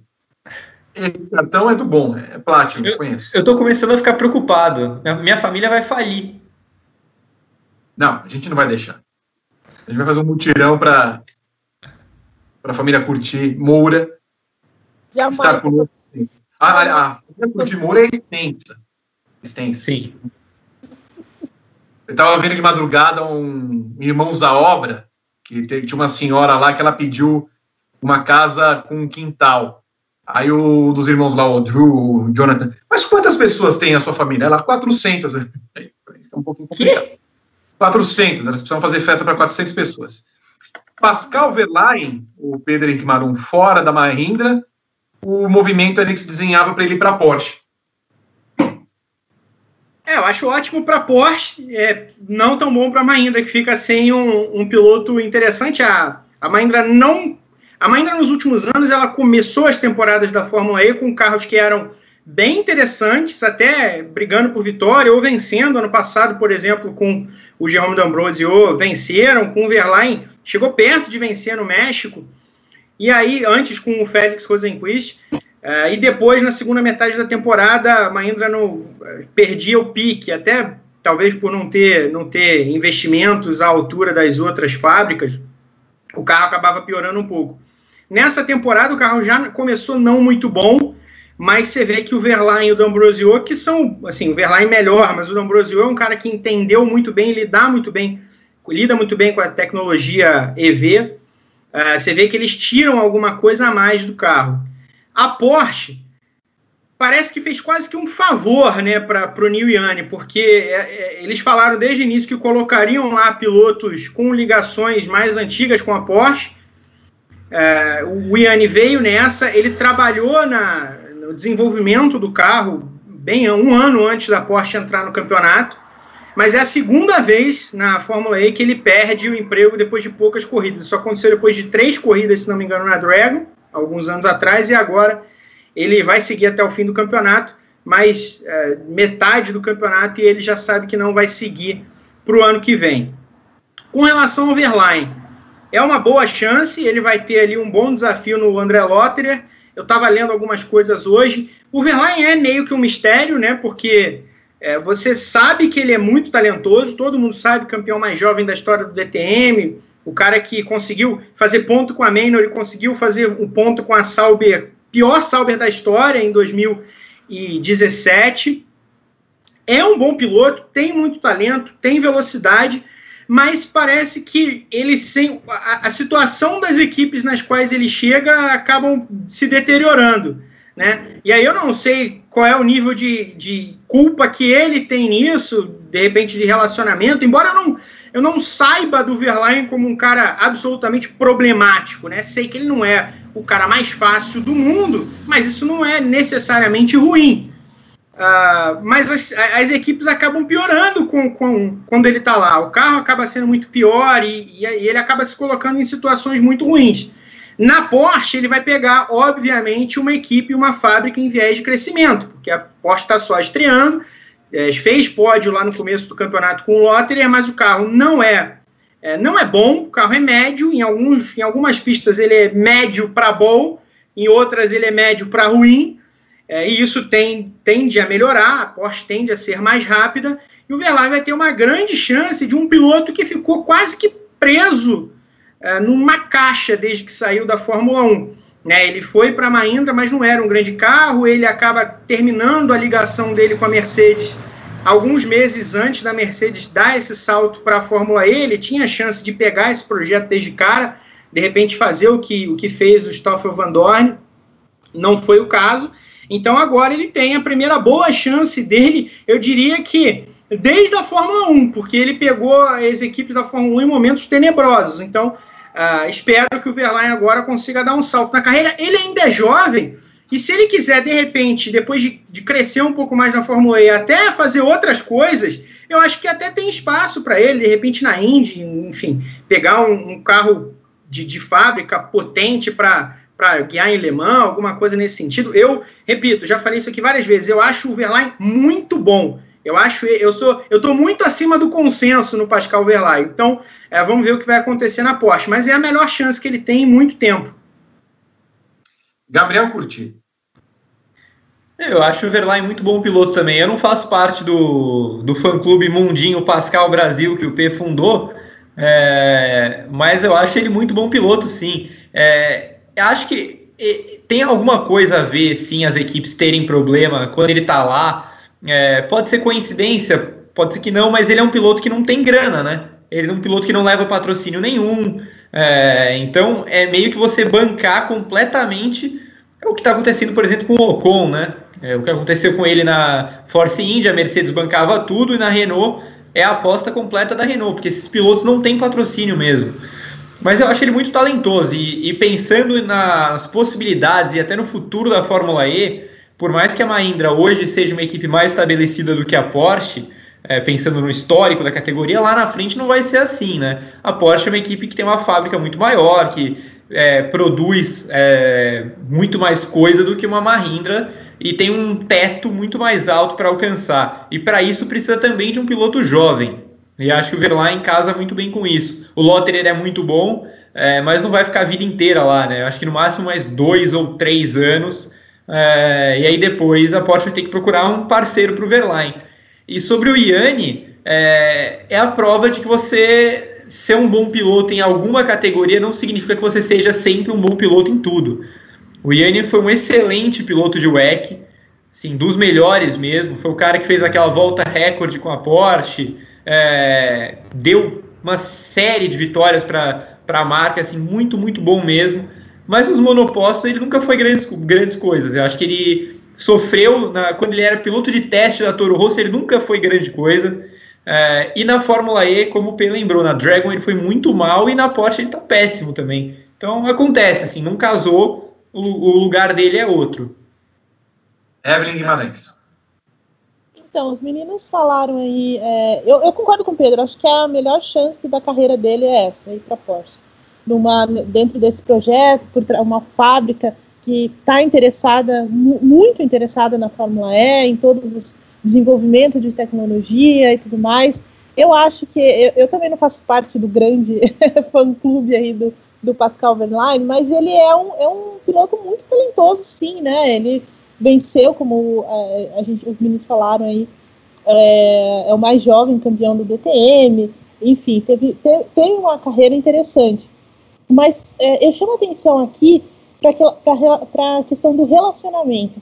Eu lembro que quando ele perdeu a vaga que estava ele e o, e Ocon tentando a Force India, e os dois meio que tiveram que disputar mesmo ali na Manor para ver quem, sa quem sairia e quem iria para a Force India, e acabou sendo o Ocon, e isso foi uma surpresa, porque todo mundo apostava mais no Verlaine do que no Ocon, até pela ligação maior que ele tinha com a Mercedes, é, foi por conta do relacionamento. Eu lembro que é, o pessoal da Force India falou na época que o relacionamento, a forma como o, o, o Verlaine, a falta de comunicação dele com a equipe, a falta de, é, de, sabe, de querer se interessar pela equipe, de conhecer as pessoas, de entender, de feedback, tudo, isso era muito falho nele na época. E o Ocon foi completamente o oposto, embora o Verlaine tenha tido um desempenho melhor para conseguir a vaga, o Ocon ficou com a vaga por conta do relacionamento, da maneira como ele chegou lá e conquistou a vaga, conquistou a equipe, tentou entender a equipe e enfim. E aí eu acho que talvez tenha alguma coisa a ver sim essa relação dele dentro dessas equipes todas, enfim, de, de conversa, de tentar entender a equipe. Então, e, e, na verdade, o que aconteceu agora, dele sair da, da equipe da Mahindra agora, da maneira como foi, talvez tenha alguma, alguma relação com isso. Mas, de fato, para mim, é a, é a chance da vida dele. O Guilherme Bloise manda mensagem dizendo que o melhor período do Verlaine é abril, é o período Pascal, e que o melhor Pascal é a Colomba. Bom, o Renato, o Renato 1234567 Vieira manda 20 reais, um grande abraço para o nosso Renato, tal qual Américo Teixeira Júnior, o Mecão, o príncipe de Vinhedo, está lá vertendo a sua sopinha de cebola. Lindos, queridos, maravilhosos, feliz GP é, 200, nosso Paddock GP que completa 200 edições. Um beijo para o nosso querido Américo Teixeira Júnior. O próximo assunto começa com Evelyn Guimarães, ok, Evelyn Guimarães, que é um assunto interessante, já que a Fórmula 1 cogita imitar a Bundesliga e usar público de papelão nas arquibancadas. Se tiver Gerd Wenzel fazendo tchau, tchau, eu topo. Eu também. Só nessa, só nessa condição. Em nenhuma outra condição é, eu não aceito e acho ridículo fazer isso. Ponto só isso? Não, porque o que você quer mais? agitadas. Então, ou pode fazer como na China também, que eles pintam as, as, as, arquibancadas de colorido, assim, para dar a impressão de que tem muita gente. Ô, Gabriel, e se tiver bonecão de posto, tipo o Berton lá? Ah, cara, isso é uma aberração. Com todo respeito, é uma aberração. É, já estou até imaginando que eles vão fazer um, lá na Áustria. separar dois terços do circuito, tudo de laranja, papelão laranja para simbolizar a torcida do Verstappen. E, e aí fico curioso para saber se eles vão colocar o sistema de som também, cantando um aqui tem um bando de louco, louco por ti Verstappen, porque é o próximo passo, né? Colocar uma sonoplastia ali. Não, isso é horrível, pelo amor de Deus. Não. Pedro Henrique Marum. Eu fico feliz que é, meus, meus companheiros de, de bancada compartilham da minha revolta com relação a essa ideia tosca. Cara, quem pensa, quem olhou para isso e falou: é isso, é isso que vai resolver meu problema, vai dar alma, vai borbulhar o autódromo. Cara, é, é uma aberração, o Gabriel falou certo. É um negócio horroroso. Quem é que pensa que um negócio dele, desse pode funcionar? É, eu lembro há alguns anos, teve um, um, um, começo de escândalo na NFL lá, porque o, a, o Atlanta Falcons, que joga num, num domo, né, num estádio fechado, usava um sistema de som para aumentar, ampliar o barulho do, do público. E aí foram punidos e tal. E mesmo assim, de alguma forma, essa ideia da Fórmula 1 é pior ainda. É, esse negócio de pedaço de papelão, cara, isso é horroroso. Pelo amor de Deus, não façam isso. Coloca uma faixa lá, usando uma, sabe, é, doações que pode ajudar alguém. Coloca um negócio assim, qualquer, sei lá, cara, mas não faz isso, por favor. Isso é horrível. Uma pena. O último assunto, Gabriel Curti começa falando a respeito o nosso querido Nico Rosberg falando que os pilotos que estão já habituados com o automobilismo virtual terão vantagens na volta da Fórmula 1. Verdade ou mentira? Ou desafio, quer dizer, mentira? Mentira, né? Mentira, com todo respeito, mas é bananas e maçãs, né? Se a gente lembrar do nosso querido Brandon Leif, né? Acho que é esse o nome do, do garoto, que foi bicampeão virtual da Fórmula 1 aí foi fazer sua aventura nas categorias de base da, da Inglaterra. O moleque batia em todas as corridas. Um terror. Porque não é a mesma coisa, né? Assim, é, e, e isso não é nenhum demérito para os esportes. Assim, os jogos são cada vez mais reais, é, cada vez exigem que você seja mais talentoso realmente, mas é completamente diferente você sentar num carro de Fórmula 1 e num simulador. E aí, por exemplo, vamos, dar um exemplo prático aqui. George Russell venceu duas corridas recentes. É, vocês acham que o carro da Williams vai ser o mesmo quando ele sentar na, na, na pista real? Eles usam carro equalizado no virtual, né? Então, a, a, diferença da dinâmica, cada carro é um carro. A gente viu muito isso, por exemplo, com o Pierre Gasly ano passado o cara vestia o carro da Toro Rosso como se, como se ele tivesse, sei lá, é a roupa preferida dele. Ele entrava na roupa da Red Bull, parecia que ele estava com um terno quatro dedos maior do que o cabia nele. É, e aí você compara os carros da Williams do virtual, equalizado com a Mercedes, com a Ferrari e o carro real da Williams, é, eu, eu acho mais que ele vai tomar um susto do que ele vai estar tá voando na pista. Eu imagino se o Rosberg ainda corresse, se ele logo depois da corrida, sai escorrendo do campeonato, se ele ganhar essa corrida. Evelyn Guimarães. ah, que cena, hein, Vi? É, não, acho, eu acho que não é descabido isso. Eu concordo com, com o Gá, por, com todo respeito, né? A gente sabe aí, o Gá falou também, que os jogos estão cada vez melhores, cada vez mais reais, com, transmitindo as, as, é, as reações, né? Também cada vez mais fiéis. Mas assim, é completamente diferente, né? Outra situação, outra pegada, enfim. É, eu acho que a única coisa que pode ajudar é em termos de treinamento só, de concentração, coisas assim. Mas é só, né? Não, o resto é uma, é uma declaração descabida. Né? Pedro Henrique Maru. Uma noção absurda de que o Lewis Hamilton ex-campeão mundial de Fórmula 1 não vai ter um PlayStation lá para ajudar ele a entrar em forma, que, né, que a Mercedes fala, pô, isso aqui ajuda mesmo, não vai mandar um simulador igual dos outros para casa dele, para ele treinar um pouco.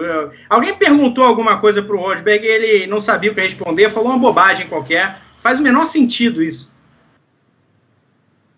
Termina o segundo bloco do Paddock GP, o, o bloco expresso do nosso programa. Com as pessoas levemente irritadas com o Rosberg e com o bonecão de posto, papelão da ideia da Fórmula 1. Espero que mantenham esse nível irritado para que tenhamos polêmica no próximo bloco.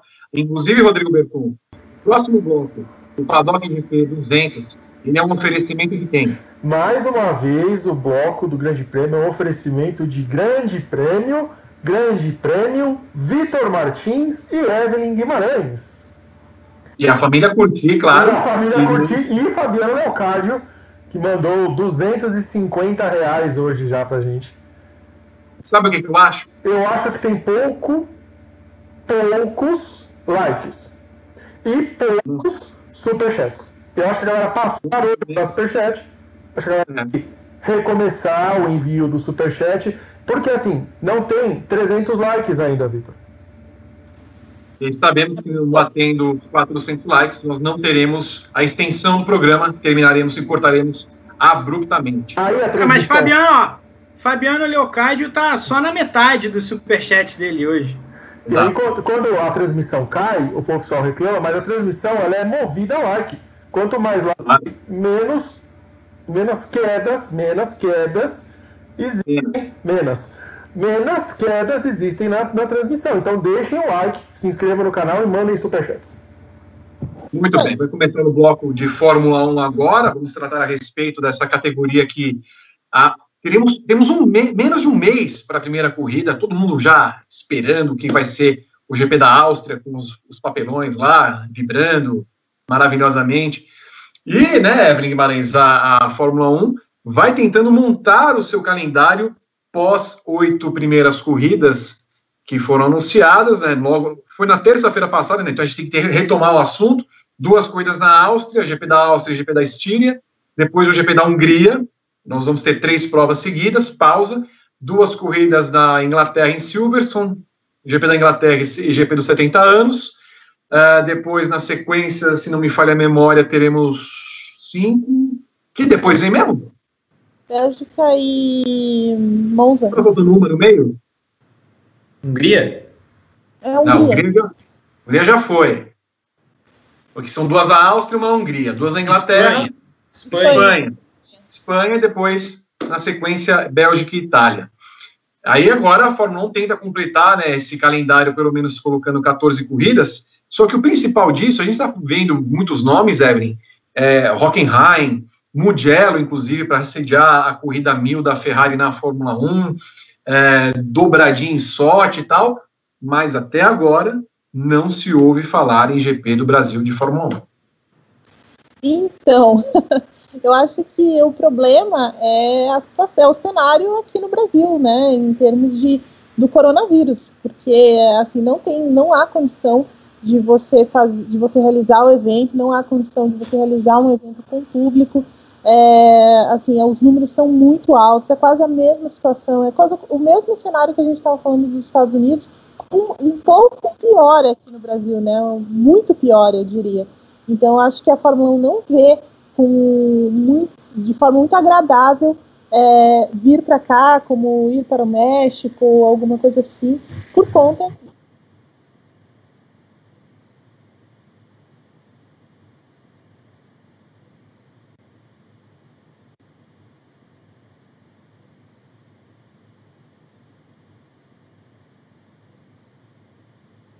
casos, no, número de mortes até, até novembro. Principalmente porque a gente não vê, o país não está em isolamento, é, não obedece às regras que foram estipuladas, né, que foram recomendadas, na verdade, pela Organização Mundial da Saúde.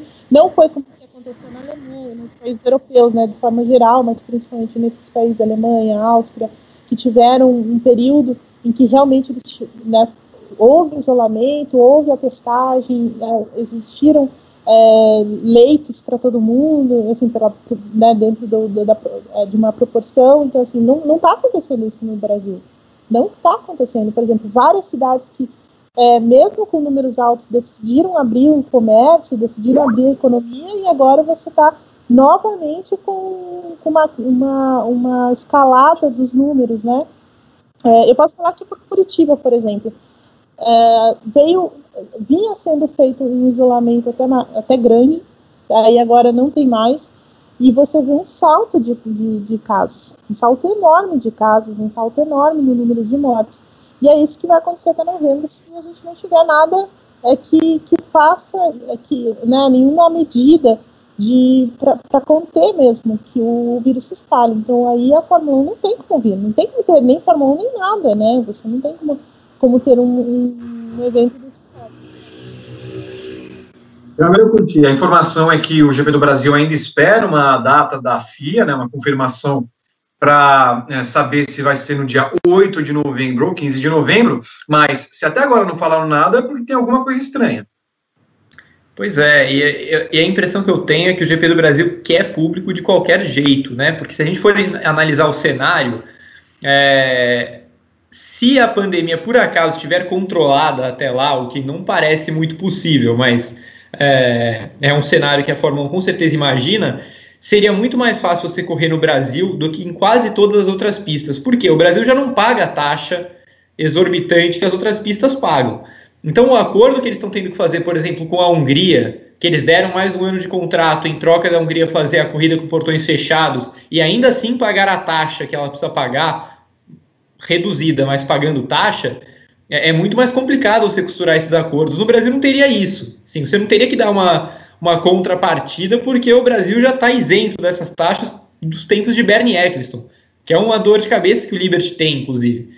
É, então, nessa, nesse aspecto, seria mais fácil correr no Brasil. É, só que a situação da pandemia é tenebrosa. Eu, a impressão que eu tenho é que cada vez mais aqui no Brasil se conta com, a, com que o vírus perca a força sozinho. Assim, que ele pare de se proliferar, porque não tem mais para onde ele correr. É, não tem mais como ele se multiplicar, porque a gente não vê mais medidas de segurança, nunca viu, na verdade, do governo federal. Né? O governo federal, o tempo inteiro, não deu a mínima importância para essa, essa pandemia, inclusive o presidente chamou de gripezinha algumas vezes.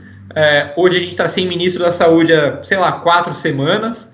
É, os governos estaduais que estavam segurando a barra em alguns estados começaram a afrouxar. É, no Paraná foi um dos primeiros, né, como a Eve falou, mas agora já no Rio de Janeiro a gente vê que é o segundo principal epicentro de coronavírus no Brasil, em alguns dias, inclusive o primeiro, é, querendo afrouxar e a justiça tendo que impedir né, a flexibilização. Mas aqui em São Paulo também, eu acho que a gente não está vendo ainda tudo aberto, mas tem-se essa vontade aqui, com os casos crescendo, com os casos subindo. Então, é, eu acho que a grande questão de tudo aí é a pandemia. Assim. Tirando isso, esse pequeno detalhe, o resto seria mais tranquilo do que em outras pistas. Pedro Henrique tirando as pistas europeias e asiáticas, só o México se antecipou em dizer que vai realizar uma corrida no dia 1 de novembro, ou 8 ou 15 dias antes é, do GP do Brasil de Fórmula 1 ser realizado, mas da mesma forma a FIA não confirma essa informação. Aliás, a FIA não parece muito preocupada em realizar corridas nas Américas. É, a FIA, assim, desde o começo, a FIA, a Fórmula 1, tem uma abordagem sensata e, e reitero o que a gente já falou em semanas passadas. Dizer que é sensato não quer dizer necessariamente que você concorda, mas ah, falam tomando algum cuidado. Então, é, é o mínimo de sensatez para você entender que você não pode cravar uma corrida em lugar nenhum nas Américas nesse momento, ah, para agosto, outubro, novembro ou dezembro, porque você não sabe onde você vai estar tá se metendo. Então, então nessa parte, não dá para confirmar. E se não der para correr nas Américas, talvez não faça tanta falta assim, se você conseguir realizar corridas na, na Europa é, Oriental, correr em Sochi, correr uh, também lá no Bahrein, enfim, Abu Dhabi, se você conseguir fazer alguma manobra aí para tirar algumas algumas dessas provas da Europa Central, de repente não, não precisa correr na América esse ano. Ah, e, de novo, só para concordar com, com o que o Gar falou e, e marcar a posição também em cima disso. É, aqui no Brasil, a gente está a gente está contando com a, com a normalização das mortes, né? A gente não quer evitar que elas aconteçam, a gente quer só. A gente está esperando que, que elas se tornem tão naturais que não choque mais. É, então, você aqui no Rio, os caras estão falando há semanas que é, os especialistas técnicos, do, tanto estaduais como municipais, apontam é, que já passamos do pico da, da pandemia. Não é o que os números mostram de infectados e de mortes, mas como a gente está vivendo num mundo onde a realidade não importa, a única coisa que importa é a guerra pelo controle da narrativa, é, esses caras só querem convencer uma base de, de lunáticos ali de que isso é verdade quando é, a ciência diz que não é. É então, esse é o mundo para qual a FIA não pode olhar e apontar e dizer, vou correr lá. E aí não é uma questão financeira, não é uma questão é, logística, é, é uma questão científica, uma questão médica e uma questão de, de razoabilidade. Muito bem. Se a gente for olhar para o resto do calendário da meta da Fórmula 1, a Fórmula 1 sempre falou em ter pelo menos 15 corridas. Temos oito. Mas aí, Evelyn Guimarães, já o papo é realmente Mugello, que me parece correto, e até pensando na Ferrari, seria a nona corrida. Hockenheim, décimo. Aí temos Abu Dhabi e Bahrein, 12. Vietnã deve realizar a prova, até porque o Vietnã está realizando já é, campeonato com público. O Vietnã é um sucesso, não teve quase morte alguma. Acho que não teve morte, inclusive. O, o Vietnã, Vietnã teve, o Vietnã teve, teve um problema sério, mas eles conseguiram fechar o país inteiro e voltar à normalidade, inclusive antes da Nova Zelândia. Foi o primeiro país do mundo que zerou o caso e voltou à normalidade. É, porque eles fecharam. E o único problema deles, né, seria, por exemplo, realizar a corrida em outubro e depois em abril do ano que vem. Mas, a princípio, o Vietnã. Então, assim, 13, 14 corridas, se a gente for colocar a rodada dupla, sorte vai ter lá 15 corridas eles vão conseguir, ainda dobrando um caso. Então, pelo jeito, né, essa escolha vai ser uma escolha Eurásia, com essas pistas aí que vão sendo colocadas no calendário. Novidades, é, Hockenheim e Mugello. É, eu acho que a Fórmula 1 está trabalhando com todas as, é, todas as possibilidades. É claro que ficar na Europa, nesse momento, é a, é a melhor saída até ver o que acontece né, em outros lugares, porque a Europa já está assim, muitos países né, já, já reabriram completamente, outros estão ainda é, reabrindo mais é, de forma mais cautelosa. Então, assim, a Itália, por exemplo, seria para a Ferrari, né? A Mugello é da Ferrari, então seria importantíssimo para eles lá. E em termos de logística também, mais simples, porque são viagens menores, são viagens mais curtas tudo viagem pela estrada também, né? As, os motorhomes, os carros, tudo não precisa de toda ela, porque o problema maior é, que eu vejo da Fórmula 1 é a logística também. Né? Imagina você mandar, você cruzar o oceano com tudo que, que precisa, porque mesmo que você reduza o pessoal que, vai, que é o que vai acontecer, né? Reduzir o número de equipe, o número de pessoas nas equipes, diminuir o número de pessoas na organização, da própria Fórmula 1, mesmo assim é muita gente. Se você for colocar no papel, mesmo assim é muita gente que vai ter que entrar no avião e fazer isso. Então, assim, eu acho que a, a melhor solução é realmente essa ficar aí entre é, a, a, Europa e a, né, a Ásia ali para tentar fazer pelo menos um campeonato. Oito corridas já é suficiente para o campeonato. Então, assim, mas aí entra aquela coisa do mundial, né? Se você vai, se vai contar ou não, mas oito corridas é o que é o que é necessário. E eu acho que, na verdade, esse plano da Fórmula 1 pode funcionar, sim, com as corridas na Europa e com as corridas é, no Oriente Médio, né, Abu Dhabi, porque são países que não dependem também da, de você ter gente não no autódromo ou não.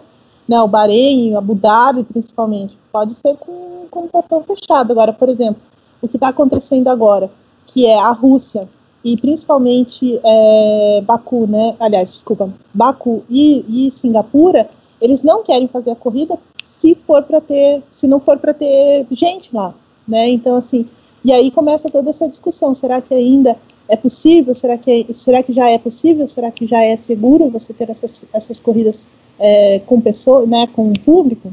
É uma outra discussão. Então, para não entrar nisso, essa, essas duas praças já estão se mobilizando para não ter a, as corridas, né? Mas eu acho que da maneira como a Fórmula 1 está pensando hoje, pode funcionar, pode funcionar bem. Mas sem provas. Perdão, desculpe, Evelyn. Juliana Yamamoto manda 18,90. Gosto desse número. Voo H e pessoal do Grande Prêmio. Uhul!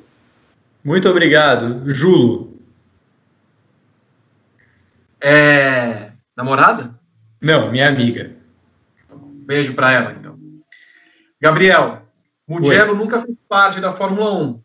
E vejo muita gente falando, por exemplo, é, de outras pistas que poderiam entrar. O Rafael Henrique cita o GP de Portugal em Algarve, né, em Portimão, no caso, naquele circuito muito bom, que agora já é padrão FIA número 1, pode receber corridas da Fórmula 1. Então, pensar na Europa ali é possível, né? Até se fosse um pouquinho mais inteligente a Fórmula 1, já que vai fazer o GP da Espanha, já emenda com Portugal, poderia fazer uma etapa ali, depois joga o GP da Itália, para ficar tudo mais ou menos numa logística é, tranquila. Mas é, a gente vai notando, se a gente for pensar também, por exemplo, que os países árabes não precisam, que tal pensar numa corrida no Catar, por exemplo? É, eu acho que, que a FIA está analisando todas essas possibilidades, a FIA, o Liberty, enfim. É, mas eu acho que a grande questão aqui é a logística mesmo.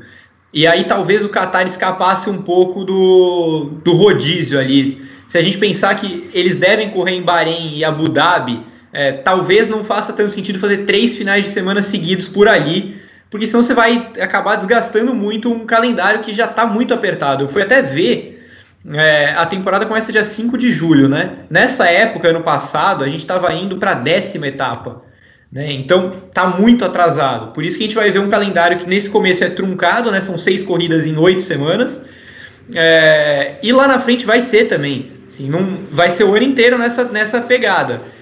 Eu acredito em 15 corridas, eu acho que é um número bem plausível. É, isso que a Eve falou de Singapura e Baku era uma coisa que eu já tinha um pouco na cabeça desde o começo, porque são pistas de rua, né?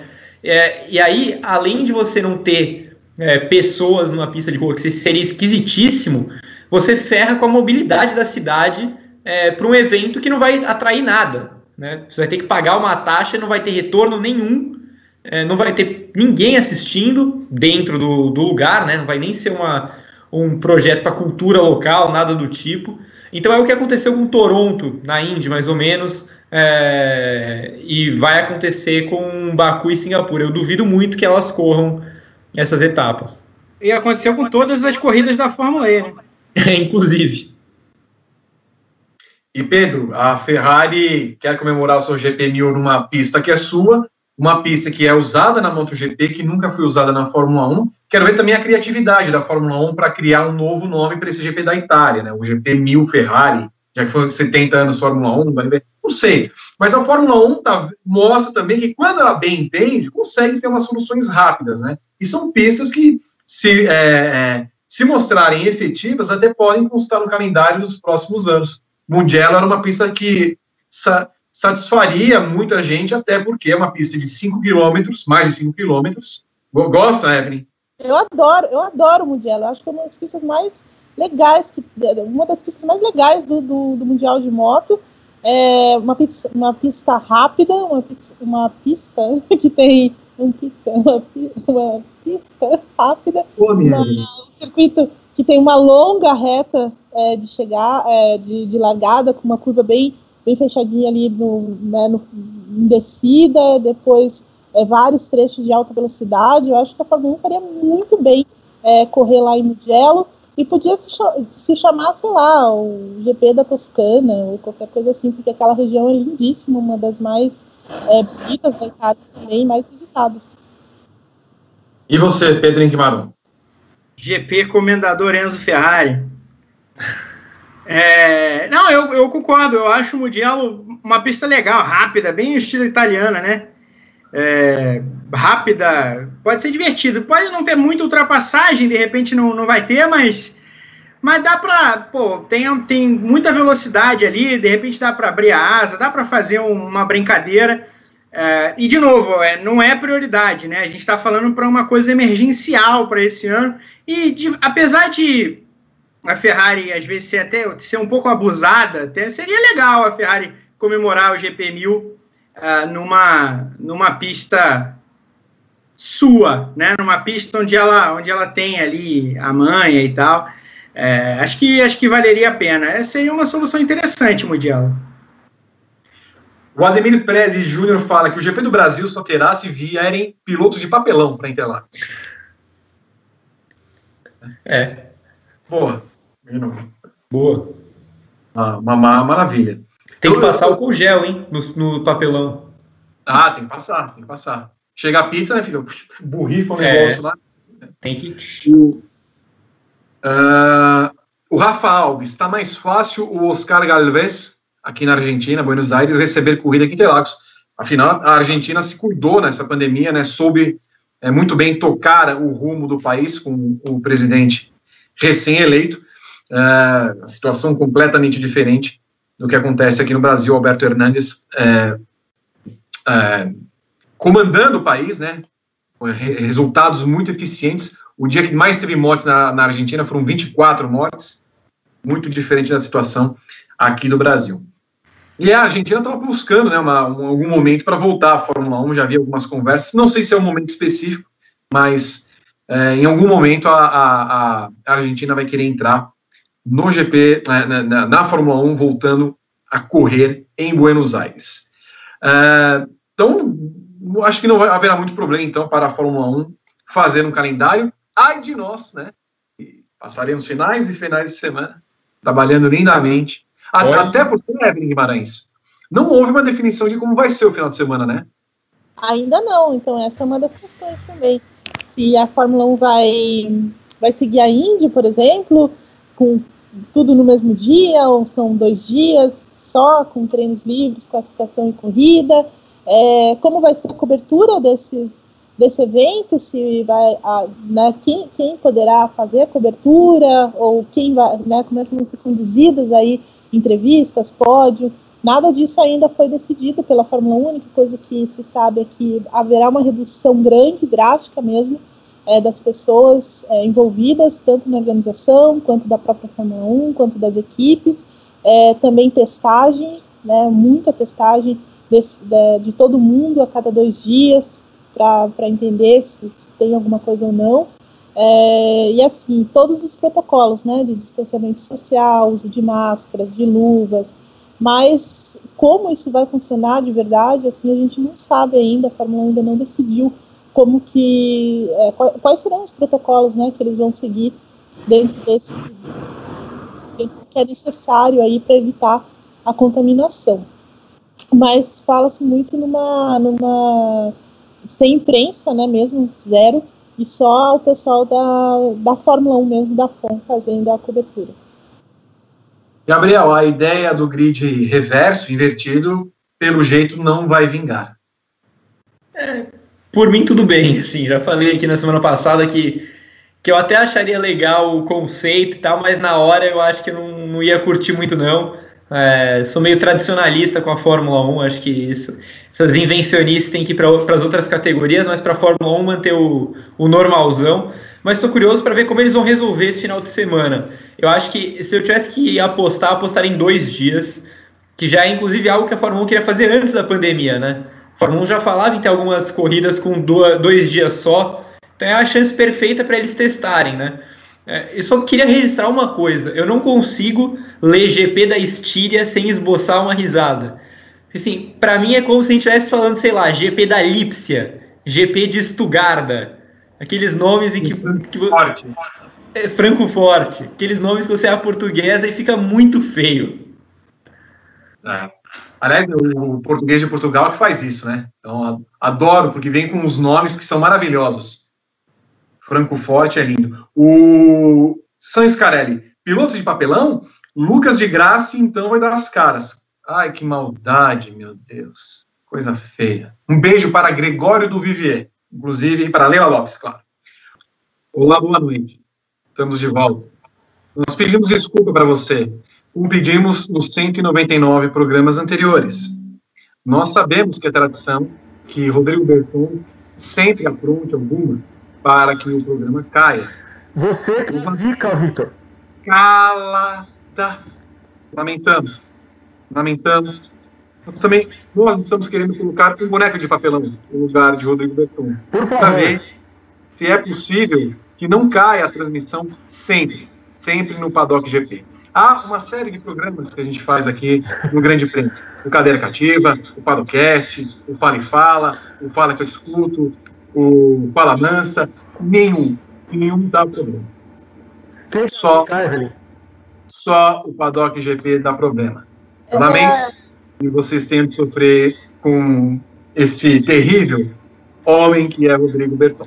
Nós Mas arrumaremos um melhor tempo. Veja bem que todos os programas, é, com exceção do Fala e Fala, você não está. Só esse. Esse também é o último programa que você participa, que é algo, algo, algo para falar ah, também, Pedrinho Marum. É, só agradeço aí a Fernando Silva apostando em Simão Pagenot para a vitória da, da próxima corrida aí da Indy. Grande beijo, Fernandão. Salve, salve. Tudo bem. Eu não vou precisar perguntar para o Gá, porque o Gá certamente estará me apoiando nessa decisão. Sim, é uma perseguição lamentável que você está sofrendo. Muito bem. Inclusive, falando em Gabriel, Carlos Alemão Mura manda 20 reais. Parabéns Vida longa ao Paddock. É, chegou, chegou um comentário aqui, Vitor, que foi só você falar um nome que a live caiu. Eu vi, eu vi. Eu vi. Foi um desmatamento da live. Então,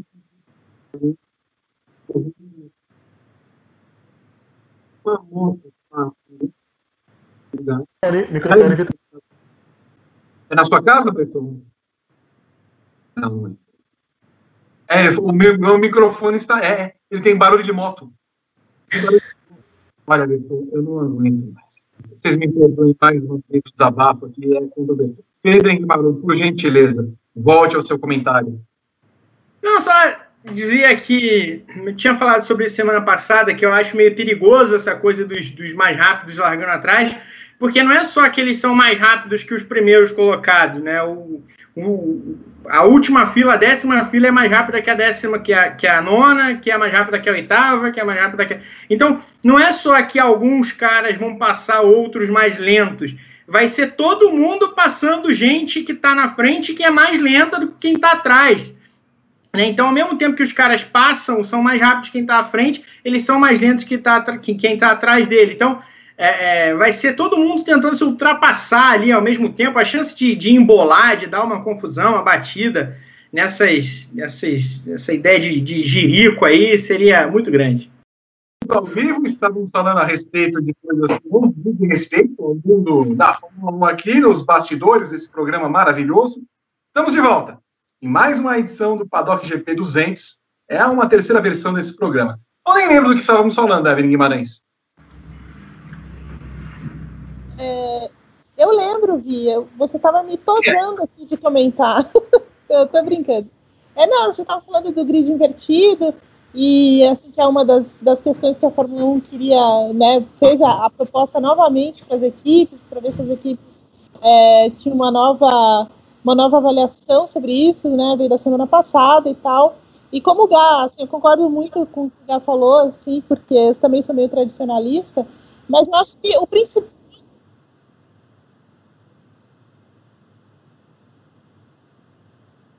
É, então, e, e para mim, assim, o, o, problema é que torna tudo ainda mais artificial e fica muito evidente que é artificial. Então, é, não é nem pela Mercedes ou qualquer coisa assim, né? É, por isso que eu só estava fazendo esse último comentário. Muito bem. Gabriel, quer terminar a respeito? Queria dizer só que eu não interrompi a Evelyn, não era eu que estava falando, não. Era assim, eu ouvi o seu alter ego falando. Eu vi um pedacinho, mas eu, eu não sei. eu só vi um pedacinho. Eu, eu não tenho muito a acrescentar, não. Foi o que eu falei lá no começo, tá valendo. Assim, eu não, não gosto da ideia e acho que artificial demais, assim, não, melhor não. Inventa outros métodos aí e se vira com o final de semana de dois dias, tá ótimo. Muito bem. É, eles devem provavelmente tirar algum treino livre, né? Fazer dois rápido, classificação. Exato. É, sábado e domingo fazem a corrida normal. Também não falaram em diminuir o tempo de corrida, né? Me parece que vai ser ok, sem, sem tocar nessa questão. Uh, deixa eu ver o que o pessoal está falando aqui no, no... Com o patrocínio de sorvetes que bom e mobilete Calói, encerramos o programa. Não, estamos aqui, Fabiano Leocádio. Estamos aqui, estamos aqui. Temos mais uns minutinhos de programa. Uh, tem a questão do, da renovação, né, da, da, da Mercedes com Hamilton, e também do que vai ser, quem é que vai ser o piloto que vai entrar no lugar do Ricardo na Renault. A Renault garantiu o seu, o seu, a sua sequência né, com a equipe, mesmo com todos os problemas que a montadora francesa tem passado, recorrendo né, ao, ao governo francês a um empréstimo módico de 5 bilhões de euros, mas ela diz que vai continuar. E aí agora precisa saber quem é que vai estar lá. Quatro pilotos ali começam a esboçar, é, beliscar essa vaga do Ricardo, Gabriel. É, não sei se o Alonso, que pintou no primeiro momento como grande favorito, se mantém nessa posição. Pois é, eu, eu acho que a questão da Renault é, passa muito também por orçamento de equipe, e aí o Alonso talvez não consiga se encaixar no que é uma nova realidade da Renault, né? A Renault volta para a Fórmula 1, a, a Renault na verdade sai da Fórmula 1 pelos custos elevados e depois ela volta disposta a investir muito. É, e começa a fazer isso gradativamente até chegar num ponto de pagar um dos três maiores salários para o Ricardo. Né, tirar o que era um dos pilotos mais cobiçados do grid. É, e não deu certo, né? Foi um casamento que não, não rendeu. Pensando nisso, é, é, difícil que o Alonso aceite uma realidade financeira é, padrão Ocon, digamos assim, né? Que deve ser o padrão da Renault para os próximos anos. É, e aí ficaria mais uma questão de esperar o que vai acontecer com a Mercedes, é, se a Mercedes vai apostar no Vettel, ou se a Mercedes vai ficar entre Russell e Bottas, e aí a Renault teria a opção de ou Bottas ou Russell é, fa fazer sua dupla. A questão é, caso a Mercedes feche com o Bottas, o que me parece improvável, mas caso o Bottas fique, a Renault estaria disposta a ter dois pilotos Mercedes na sua dupla? Russell e Ocon, eu acho que seria um pouco pesado para ela. Por outro lado, caso nesse cenário ainda, se o Bottas for para Mercedes, Gasly iria para Renault para fazer uma dupla com Ocon. Os dois não se gostam, os dois são rivais desde o final da graduação deles no kart. Eles eram muito amigos e a amizade azedou no caminho. Será que eles estão dispostos a ter uma possibilidade de uma disputa tão feroz dentro da própria equipe. São dois pilotos muito talentosos, franceses e que não se bicam. É, então esse cenário deixa a, a, vaga na Renault muito nebulosa. Eu, o caminho mais fácil eu diria que é o Russell, mas eu também diria que o Russell é o favorito na Mercedes. É, então essa a escolha da Mercedes vai guiar a escolha da Renault. E eu acho que no momento em que a Mercedes escolheu o Russell, é, a Renault vai, vai se encaminhar muito mais para o Bottas do que para o Alonso por questão financeira e para o Gasly por uma questão de atrito com o, com o Ocon. Ô Pedro, a Mercedes falou que não vai esperar, né, que não vai ser que nem as outras equipes e começar a anunciar piloto quando a temporada mal começou. A Renault também diz ir na mesma linha. Uh, a MotoGP, inclusive, já tem ido numa direção contrária, né? O Alex Max, pelo jeito, vai perder a sua vaga que mal fez uma prova pela Honda e já sabe que vai perder a sua vaga para o Paul Espargaró no ano que vem. O Danilo Petrucci não vai continuar na Ducati no ano que vem, substituído pelo Jack Miller, mas essas duas equipes na Fórmula 1 esperam o, o início da temporada para ter essa decisão. Então teremos pelo menos mais alguns meses aí até que elas tomem é, essa definição do segundo piloto. É, se a gente pensar que Mercedes e Renault estão trabalhando com uma com um calendário parecido nesse sentido, faz sentido pensar também que o Bottas pode ser a chave para destrancar essa essa encruzilhada aí que os dois estão, que as duas equipes estão nesse momento. Uh, eu acho que o Bottas faz todo sentido para a Renault. Acho também que o Gasly seria uma opção muito interessante por ser francês e tudo mais, é, mais complicado. O que me deixa curioso é se a, a Mercedes tiver, por exemplo, uma dupla Hamilton e Vettel, se isso se concretizar, uh, a gente está falando de dois pilotos veteranos, dois pilotos que já estão mais perto do fim da carreira do que no início, bem mais. É, a Mercedes está disposta a deixar Russell e Ocon simplesmente é, saírem, simplesmente os seus dois caras que estão ali na fila irem embora, assim, né? Porque, ah, mas continua tendo conexão com a, com a Mercedes. Tudo bem, até continua, mas se a Renault tiver um carro bom no ano que vem, né, se a Renault, vamos, vamos imaginar que a Renault consiga brigar por pódio e tal, ainda que improvável, mas se for o caso, a Mercedes joga com muito, com muito pouco espaço para errar, porque ela pode perder seus dois pilotos na, na, na, linha de sucessão. E daqui dois, três anos, quando não tiver mais Hamilton, Vettel, eles vão, vão se virar para quem? É, então, acho, acho difícil imaginar que a Mercedes possa liberar o, o Russell junto com o Ocon para viverem sua vida numa equipe ligada a outra fábrica. Evelyn Guimarães. Ah, eu concordo também. Acho que, é, é, eu acho que a Mercedes vai pensar no futuro nesse momento e trazer o, o Russell com o Bottas indo para a Renault.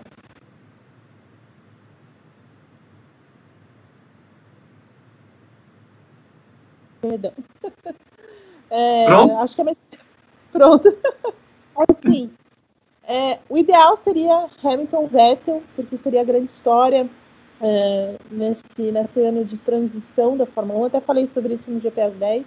É, porque a Fórmula 1 vai passar por essa transição no ano que vem, né, de, de regulamentos e tudo mais, por conta da pandemia. Então seria interessantíssimo ter essa, essa dupla e até para a gente fazer né, a prova ali entre os dois. Mas eu sou mais, eu acho que a, a Mercedes pensa mais como o Pedro estava falando agora, pensando no futuro, e aí trazendo, já promovendo o Russell aí para o lugar do Bottas, para já ir moldando e tudo mais, porque eventualmente o Hamilton vai sair. Eu acho que o Hamilton não vai fazer mais é, quatro ou cinco temporadas na Fórmula 1. Acho que no máximo aí ele vai fazer uma renovação de, dois, de duas temporadas só e para vencer os títulos e bater os recordes que ele, que ele quer e sair da Fórmula 1, né? E se aposentar. Então, mas e aí nesse cenário a Fórmula 1 é, a Mercedes vai precisar de um futuro. E a Renault cabe direito, né? O Bottas cabe direitinho na Renault. E não vejo o Gasly, acho o Gasly interessante, mas não acho que o Gasly troque, ainda que seja é, a equipe B da Renault pela a equipe B da, da Red Bull pela, pela Renault. Muito bem. Quero ler mais alguns comentários aqui no nosso, nosso chat. Uh, o Mozart Neto fala que o Alonso está velho. Acho que Hamilton vai até 2022, mais um na Mercedes.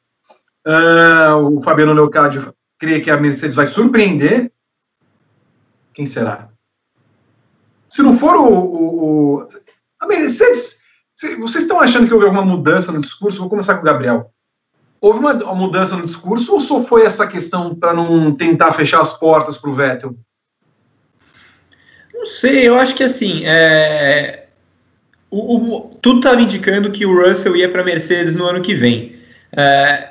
Quando teve essa história da Daimler querer o Vettel, eu acho que eles deram uma brecada nesse processo de, de informar qual seria a dupla. É... Mas a fala do Wolff é, e da Mercedes sobre não querer anunciar os pilotos logo, antes da temporada e tal, indicam que o Bottas não está totalmente fora do páreo também. Então, é, eu acho que o cenário da Mercedes é meio confuso, porque tem uma corrente claramente que quer o Vettel lá dentro. É, ó, tá muito óbvio que, o, que pro Wolff ele quer fazer o programa de jovem funcionar e ele quer que o Russell esteja lá. É, e por outro lado, ainda tem o Bottas que agrada ali o Hamilton, por exemplo. Né? O Hamilton gosta de ter o Bottas como companheiro é, e acho que ele é um cara que para a equipe não faz mal, assim, né? Então, é, eu não tô tão otimista que o Vettel vá para lá, sinceramente. Eu queria muito, já falei isso aqui várias vezes. Para mim é o cenário ideal, Mercedes fazer história, a Fórmula 1 fazer história. Mas eu acho que tá entre Russell e Bottas, mais para Russell do que para Bottas. E para você, Maru? Ah, eu acho que quando a gente olha notícias também que, que criam alguma dúvida quanto à permanência do Toto Wolff, a gente pode imaginar que está rolando uma, uma disputa de poder, uma queda de braços na Mercedes, é, da Mercedes Sport, ali do Toto Wolff, com o pessoal da Daimler, e que de repente a chave para o Vettel chegar é o Toto Wolff sair, né? Porque aquilo se descolaria muito do plano dele para a equipe. Certamente, se a gente acompanhar o crescimento da Mercedes nos últimos anos, desde que se tornou a potência que se tornou, é, o Vettel, junto com o Hamilton, não faz Uh, não, não, faz não, não, não, não faz parte de uma linha de acontecimentos, né, numa linha cronológica de acontecimentos. Então, eu acho justo a gente se perguntar se esse é o caso, se está rolando lá nesse momento uma disputa de poder, uma disputa de força, uma disputa política que pode é, levar daqui a alguns meses a definição se o Toto Wolff fica ou se sai, se o Hamilton fica ou se sai, se o Vettel chega ou não, é, e qual vai ser o futuro da Mercedes na Fórmula 1. A Evelyn já falou a respeito disso, recomendo o GP 10 que ela fez na última quinta-feira, que é o que a Fórmula 1 precisa de Hamilton e Vettel, nesse momento em que a Fórmula 1 precisa sobreviver né, e ganhar as atenções, ganhando muito menos dinheiro, inclusive, e que tendo uma dupla liderante como essa, é o que colocaria a Fórmula 1 no centro das atenções e também faria com que tivesse mais grana. Perguntaria então a Evelyn o seguinte: Toto Wolff terá 5% das ações da Williams. Ele já tem ações na Aston Martin, já tem ações na Mercedes. Vai se tornando aos poucos o dono da Fórmula 1, Evelyn. É verdade, o cara é um povo, né? Ele está abraçando todos os, tudo que pode nesse momento, né? E é um cara que, assim, é, ele tentou ser piloto, não conseguiu e tal, mas é um cara que tem uma visão empresarial e uma visão de organização muito interessante, né? É, visto que ele fez realmente na Mercedes, ele transformou a Mercedes no que ela é, né? Ele moldou a Mercedes naquilo que ela, que ela representa hoje, essa equipe de excelência, talvez a melhor equipe é, em termos de operação, de funcionamento mesmo que a Fórmula 1 já teve ainda considerando aquela Ferrari do início do problema, nesse momento é a Mercedes e o que ela vai fazer para o futuro, o que ela quer da Fórmula 1 para o futuro. Estamos de volta aqui para mais uma edição do Paddock GP 200, é a quarta vez que tentamos. Estamos com problemas na, na, no programa que estamos fazendo, por isso que estamos, estamos tendo tantas quedas assim. Chove muito aqui em São Paulo nesse momento, mentira. Ah, não estou chovendo nada. Acho que não tem uma nuvem no céu, inclusive. Mas, enfim, a Evelyn falava a respeito do Toto Wolff. Então, só para encerrar, Evelyn, você falava dos tentáculos dele, de como isso. Agora a Evelyn caiu ou não? A Evelyn está aqui conosco. Agora foi a Evelyn que caiu. caiu. Está nevando em Curitiba nesse momento, por isso que ela não consegue. Gabriel Curitiba, Toto Wolff. Eu acho que o Toto tem grande potencial para ser o novo chefão da Fórmula 1 em um tempo não muito distante. A gente sabe que, que o Liberty gosta dele também, que já andou dando uma sondada no passado. É, e seria meio que um Roger Penske, né? Porque o que o Penske é na Indy tem uma equipe e aí assume a categoria. O Toto tem ação em três equipes e se assumisse a categoria seria uma coisa parecida, assim mas ele é, ele é muito competente, né? Um cara é, extremamente profissional e, e, tudo que ele toca vira ouro. Então eu acho que, que ele seria um cara interessante para gerir a Fórmula 1, assim, mas eu não sei o que seria da Mercedes sem o Wolff. Eu tenho, eu, eu acho que a Mercedes perderia muito sem ele. É verdade, né? O dia que o Chase Carey não, não tiver mais disposto, não vai demorar isso para acontecer, Pedro é bem provável que o Toto Wolff se torne um chefe, até mesmo ou se o Ross Brown quiser, ou se quiser sair, né? mas o Toto Wolff me parece a pessoa ideal para gerir o negócio Fórmula 1.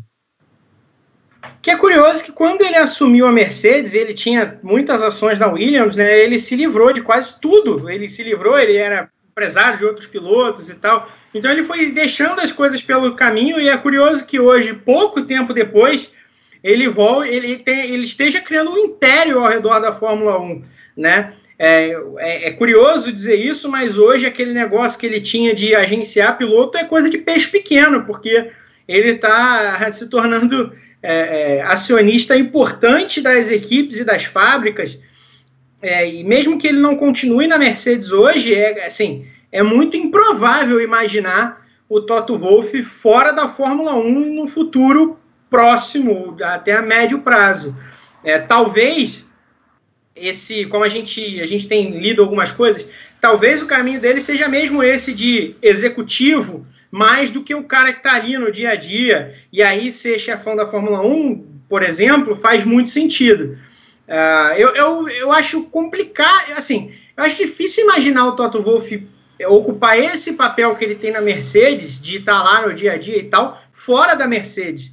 Né? Acho que se ele sair disso, a não ser que ele realmente esteja acontecendo uma, uma queda de braço muito firme na, na Mercedes, ele acabe perdendo e sendo quase que descartado por conta disso.